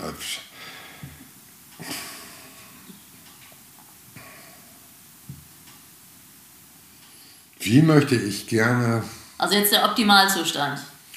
der Optimalzustand, dass man wahrscheinlich nie einen Menschen sieht? Ich glaube, so was ähnliches hat der Bernd Hackel auch gesagt. Ja, ist so. Weil der Mensch macht das Tier ja kompliziert. Der Mensch fängt an, Fehler zu suchen, die gar nicht da sind. Der Mensch hat eigentlich, ich glaube, wir alle haben noch nicht äh, wirklich erkannt, was wirklich mit Tieren arbeitet, zu arbeiten bedeutet. Ich glaube, da haben wir nur die Oberfläche angekratzt. Weil wir viel zu, es gibt sehr viele gute Leute, ohne Frage, da müssen wir uns nicht drüber unterhalten. Aber ich glaube, viele Sachen haben wir noch gar nicht erkannt, die noch irgendwo, erforscht ist vielleicht das falsche Wort, aber die man vielleicht noch verbessern kann. Und das ist eigentlich immer mein Lebensziel gewesen in dem Bereich Training, neue Sachen outside of the box, irgendwo was Neues zu finden, was Neues im Training zu suchen, neues Verständnis. Wie kann ich was verändern? Warum hat er das nicht verstanden? Bin ich nicht intelligent genug, um das darzustellen oder zu kompliziert? Das war für mich immer so. Und ich glaube, da sind viele Sachen, deswegen, ein Pferd, was nie einen Menschen gesehen hat, ist wahrscheinlich das glücklichste Tier der Welt. Wenn es auf einer großen Weide steht. Ja gut, in Nevada in der Wüste möchte ich auch nicht stehen, aber auch die sind glücklich. Ja. Nur unsere Vorstellung heutzutage, was ist glücklich? Ja, Ein Pferd hat anderes Denken. Es gab mal einen Film, ich weiß gar nicht, was für ein Film das war, da sagte einer, ein Spatz, der draußen im, im Schneeregen sitzt, der hat kein Mitleid, Selbstmitleid. Ja, das stimmt. Wir Menschen ja, wir machen das zum Mitleid. Ja. Und das machen wir bei unseren Tieren permanent, ja, wir projizieren ja viel von unserem Verständnis auf die Tiere. Ne? was absolut falsch ist. Genau, weil, weil Tiere in der Regel doch sehr anders sind. Das ist das, was ich vorhin gesagt habe, mit Pferde sprechen etc. etc. Das sind Sachen, wo ich von meinem Konzept, von meiner Philosophie ein Problem habe. Ich vermenschliche mein Pferd nicht. Ich versuche mein, meine, meine Welt schwarz-weiß zu machen und nicht mehr in dieser grauen Welt zu leben. Und wenn ich dann Leute sehe, die mit Ja, vielleicht, Wenn und Aber an Tieren rangehen, habe ich ein großes Problem. Das ist halt so für mich das schlechteste Pferdetraining, was es gibt, was nicht, was grau ist. Ja, es ist natürlich bei vielen Amateuren so, dass sie das tun, weil sie Angst haben, einen Fehler zu machen und dem Pferd nicht gerecht zu werden. Das ist ja auch manchmal nett gemeint, aber trotzdem stresst es das. Jetzt gebe ich mal allen Jungpferdetrainern einen Tipp oder allen Amateurtrainern. Ich habe in meinem Leben wahrscheinlich hunderte von Pferden verritten. Bin ich auch ganz ehrlich, ich habe sie verritten. Ich habe sie nicht kaputt gemacht. Ich habe Fehler reingemacht. Mhm. Nur, Gott sei Dank, habe ich gute Leute um mich herum gehabt, die mir gesagt haben, ich habe einen Fehler gemacht und mein Ego war immer niedrig genug zu erkennen und zuzugeben, dass ich Fehler gemacht habe. Mhm. Heute noch, wenn ich abends fertig bin im Stall, fahre ich nach Hause und habe so 15 Minuten Zeit, darüber nachzudenken, wie mein Tag gelaufen ist und was für Fehler ich gemacht habe. Und ich mache jeden Tag Fehler. Mhm. Vielleicht nicht mehr so große Fehler wie vor 20, 30 Jahren, aber ich mache Fehler. Und wenn ich dann zu Hause bin, mache ich die Haustür auf und wenn die zugeht, dann ist das weg. Und nächsten Tag fange ich von ganz vorne an. Das heißt, du reflektierst dich. Ja, und das ist eine sehr wichtige Sache, die jeder Jungpferdetrainer. Es ist nicht schlimm, Pferde an Pferden Fehler zu machen. Genau. Also solange das Pferd dabei nicht leidet, das ist natürlich. Brutal, da genau. müssen wir nicht drüber reden. Ich glaube, das sollte eigentlich jedem mittlerweile klar sein, wie unsere Meinung, deine oder meine, darüber ist. Aber Fehler sind nicht schlimm. Pferd verzeiht Fehler. Pferd, jetzt ist das Schöne, was jetzt kommt, kann ich euch allen als Tipp mitgeben. Ein Pferd weiß nicht, was ein Fehler ist. Das stimmt. Das ist so. Ja, ja. Und nochmal, ein Pferd denkt anders. Fangt an, so zu denken und ihr werdet erfolgreich. Pro produziert nicht Sachen in ein Pferd rein, die für ein Pferd nicht existieren. Hm. Ja, man kann ihnen auch das Falsche beibringen, leider. Ne? Also, ja, aber grundsätzlich. Falscher Fokus. Falscher Fokus, da sind wir wieder beim Eingang. Aber der Punkt ist ganz einfach: fangt an, Fehler zu machen und lernt draus und schämt euch nicht dafür, Fehler zu machen. Genau, man sollte sich reflektieren und selber äh, auch sich selber reflektieren und auch vielleicht selber sogar korrigieren, sag ich mal. Macht ein Video, ja. sucht euch einen guten Reitlehrer und arbeitet da an euch und dann ist es auch der ganz normale Prozess. Das haben wir alle schon viel hinter uns, weil wir viele Pferde reiten durften und konnten. Das, was ich gesagt habe, ich habe in meinem Leben hunderte von Pferden verritten. Das heißt nicht, dass man sie kaputt gemacht ja, hat. Ja. Nur man muss ehrlich sein. Ehrlichkeit ist der erste Schritt zum Erfolg. Selbst, wie du sagst, selbst reflektieren, ein gesundes Selbstbewusstsein, stellt es dar und ihr werdet erfolgreich und seid mal ein bisschen selbstbewusster mit dem, was ihr könnt. Wenn ihr nicht viel könnt, macht nur das, was ihr könnt. Macht nicht irgendwas, was ihr nicht könnt. Ja, das, das ist auch ein großes Problem, glaube ich. Das, das ist einer der größten Probleme. Die haben wir auch in den USA. Viele Leute tauchen auf. Hatten wir ja gestern schon mal kurz drüber gesprochen. Die wollen Jungpferde trainieren. Und dann frage ich immer, wie viele hunderte von Pferden hast du angeritten? Mhm. Ja, drei oder vier. Ich sage, dann kannst du gerne zum Lernen herkommen. Nur ein Jungpferdetrainer bist du noch lange nicht. Ja das stimmt. Und da ist es sehr, sehr wichtig, dass viele Leute erstmal wahrscheinlich auch mal zu guten Trainern hingehen und vielleicht mal so sich über ihren eigenen. Ruft mal Trainer an, fragt sie mal. Internet, Facebook, was auch es heute gibt, fragt sie mal, wo ist mein Fehler, was mache ich falsch? Redet doch mal mit mir. Könnt ihr mir helfen? Genau. Da muss sich keiner verstehen, habe ich früher immer gemacht, haben wir immer gemacht. Wir sind zu anderen Trainern in den USA, machen wir es heute noch. Ich gehe zum Korrekturunterricht und schäme mich dafür nicht. Genau. Und ich gebe es auch zu. Und dafür schäme ich mich auch nicht. Ja. ja. das ist ja wieder eine Form der Stärke. Ja, wir lernen jeden Tag. Ja. Auch ein Krischer Ludwig und wie sie alle heißen. Wir lernen jeden Tag. Und mitunter fragen wir unsere Kollegen halt, was mache ich falsch? Oder holen uns woanders Input oder was auch immer. Nur Stillstand ist das Tödlichste im Reitsport.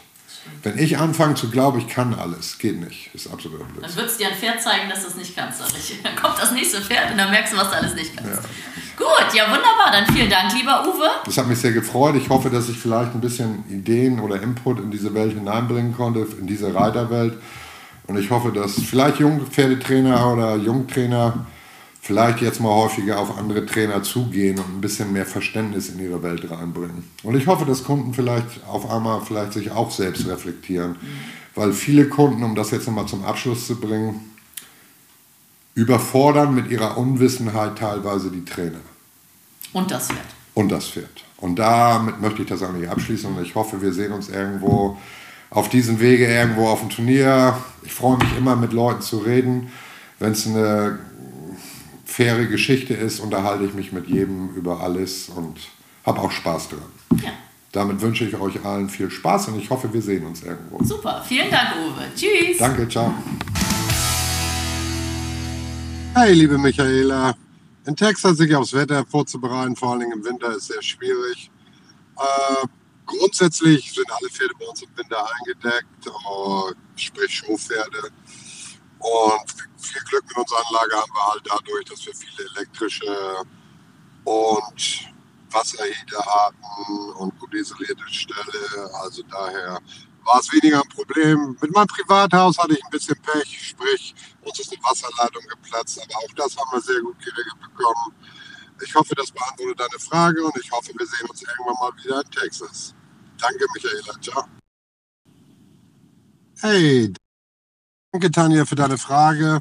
Die größte Herausforderung als Pferd, als solches, ist wahrscheinlich in Abschnitten zu sehen. Manche Pferde haben halt zeitweise Veranlagungen oder Darstellungen, die uns dann nicht gefallen, an denen wir dann einfach durch routiniertes, tagtägliches Wiederarbeiten, sprich Wiederholung, am Ball bleiben und meistens verändern sich dann die negativen oder Festigkeiten, wie man es auch ausdrücken will, über ein paar Tage, auch teilweise ein paar Wochen, aber grundsätzlich bleiben wir am System, bleiben am Ball, sicherlich immer aufs Pferd abgestimmt, aber Herausforderung als solches, hm, wie gesagt, liegt meistens in den Abschnitten von den bestimmten Trainingsabschnitten von den Pferden.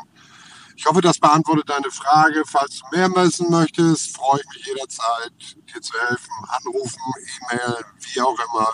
Wir freuen uns immer zu helfen. Danke. Hey, hier zu deiner Frage, wie definierst du erfolgreiches Westernreiten? Erfolgreiches Westernreiten liegt für mich immer in der Basic-Arbeit, die teilweise ein bis zwei Jahre dauert, je nach, von, je nach Talent des Pferdes und äh, Veranlagung. Aber grundsätzlich Erfolg bedeutet mich für mich grundsätzlich immer in der gesunde erarbeitete über ein, zwei Jahren Basic aufzubauen. Und von da aus gehe ich dann erfolgreich vielleicht in die eine oder die andere Richtung. Aber ohne Basic werde ich nie ein erfolgreiches Westernpferd bekommen. Ich hoffe, das beantwortet deine Frage und ich hoffe, dass du vielleicht noch eine hast und ich bin jederzeit bereit, darauf zu antworten. Danke. Hey, ich hoffe, du fandest diesen Pro Horse Talk genauso interessant wie ich. Wenn du noch mehr Infos brauchst, schau doch einfach mal vorbei auf meinen Seiten bei Instagram, Facebook oder unter leckebusch.com. Thanks for listening. Pro Horse Talk.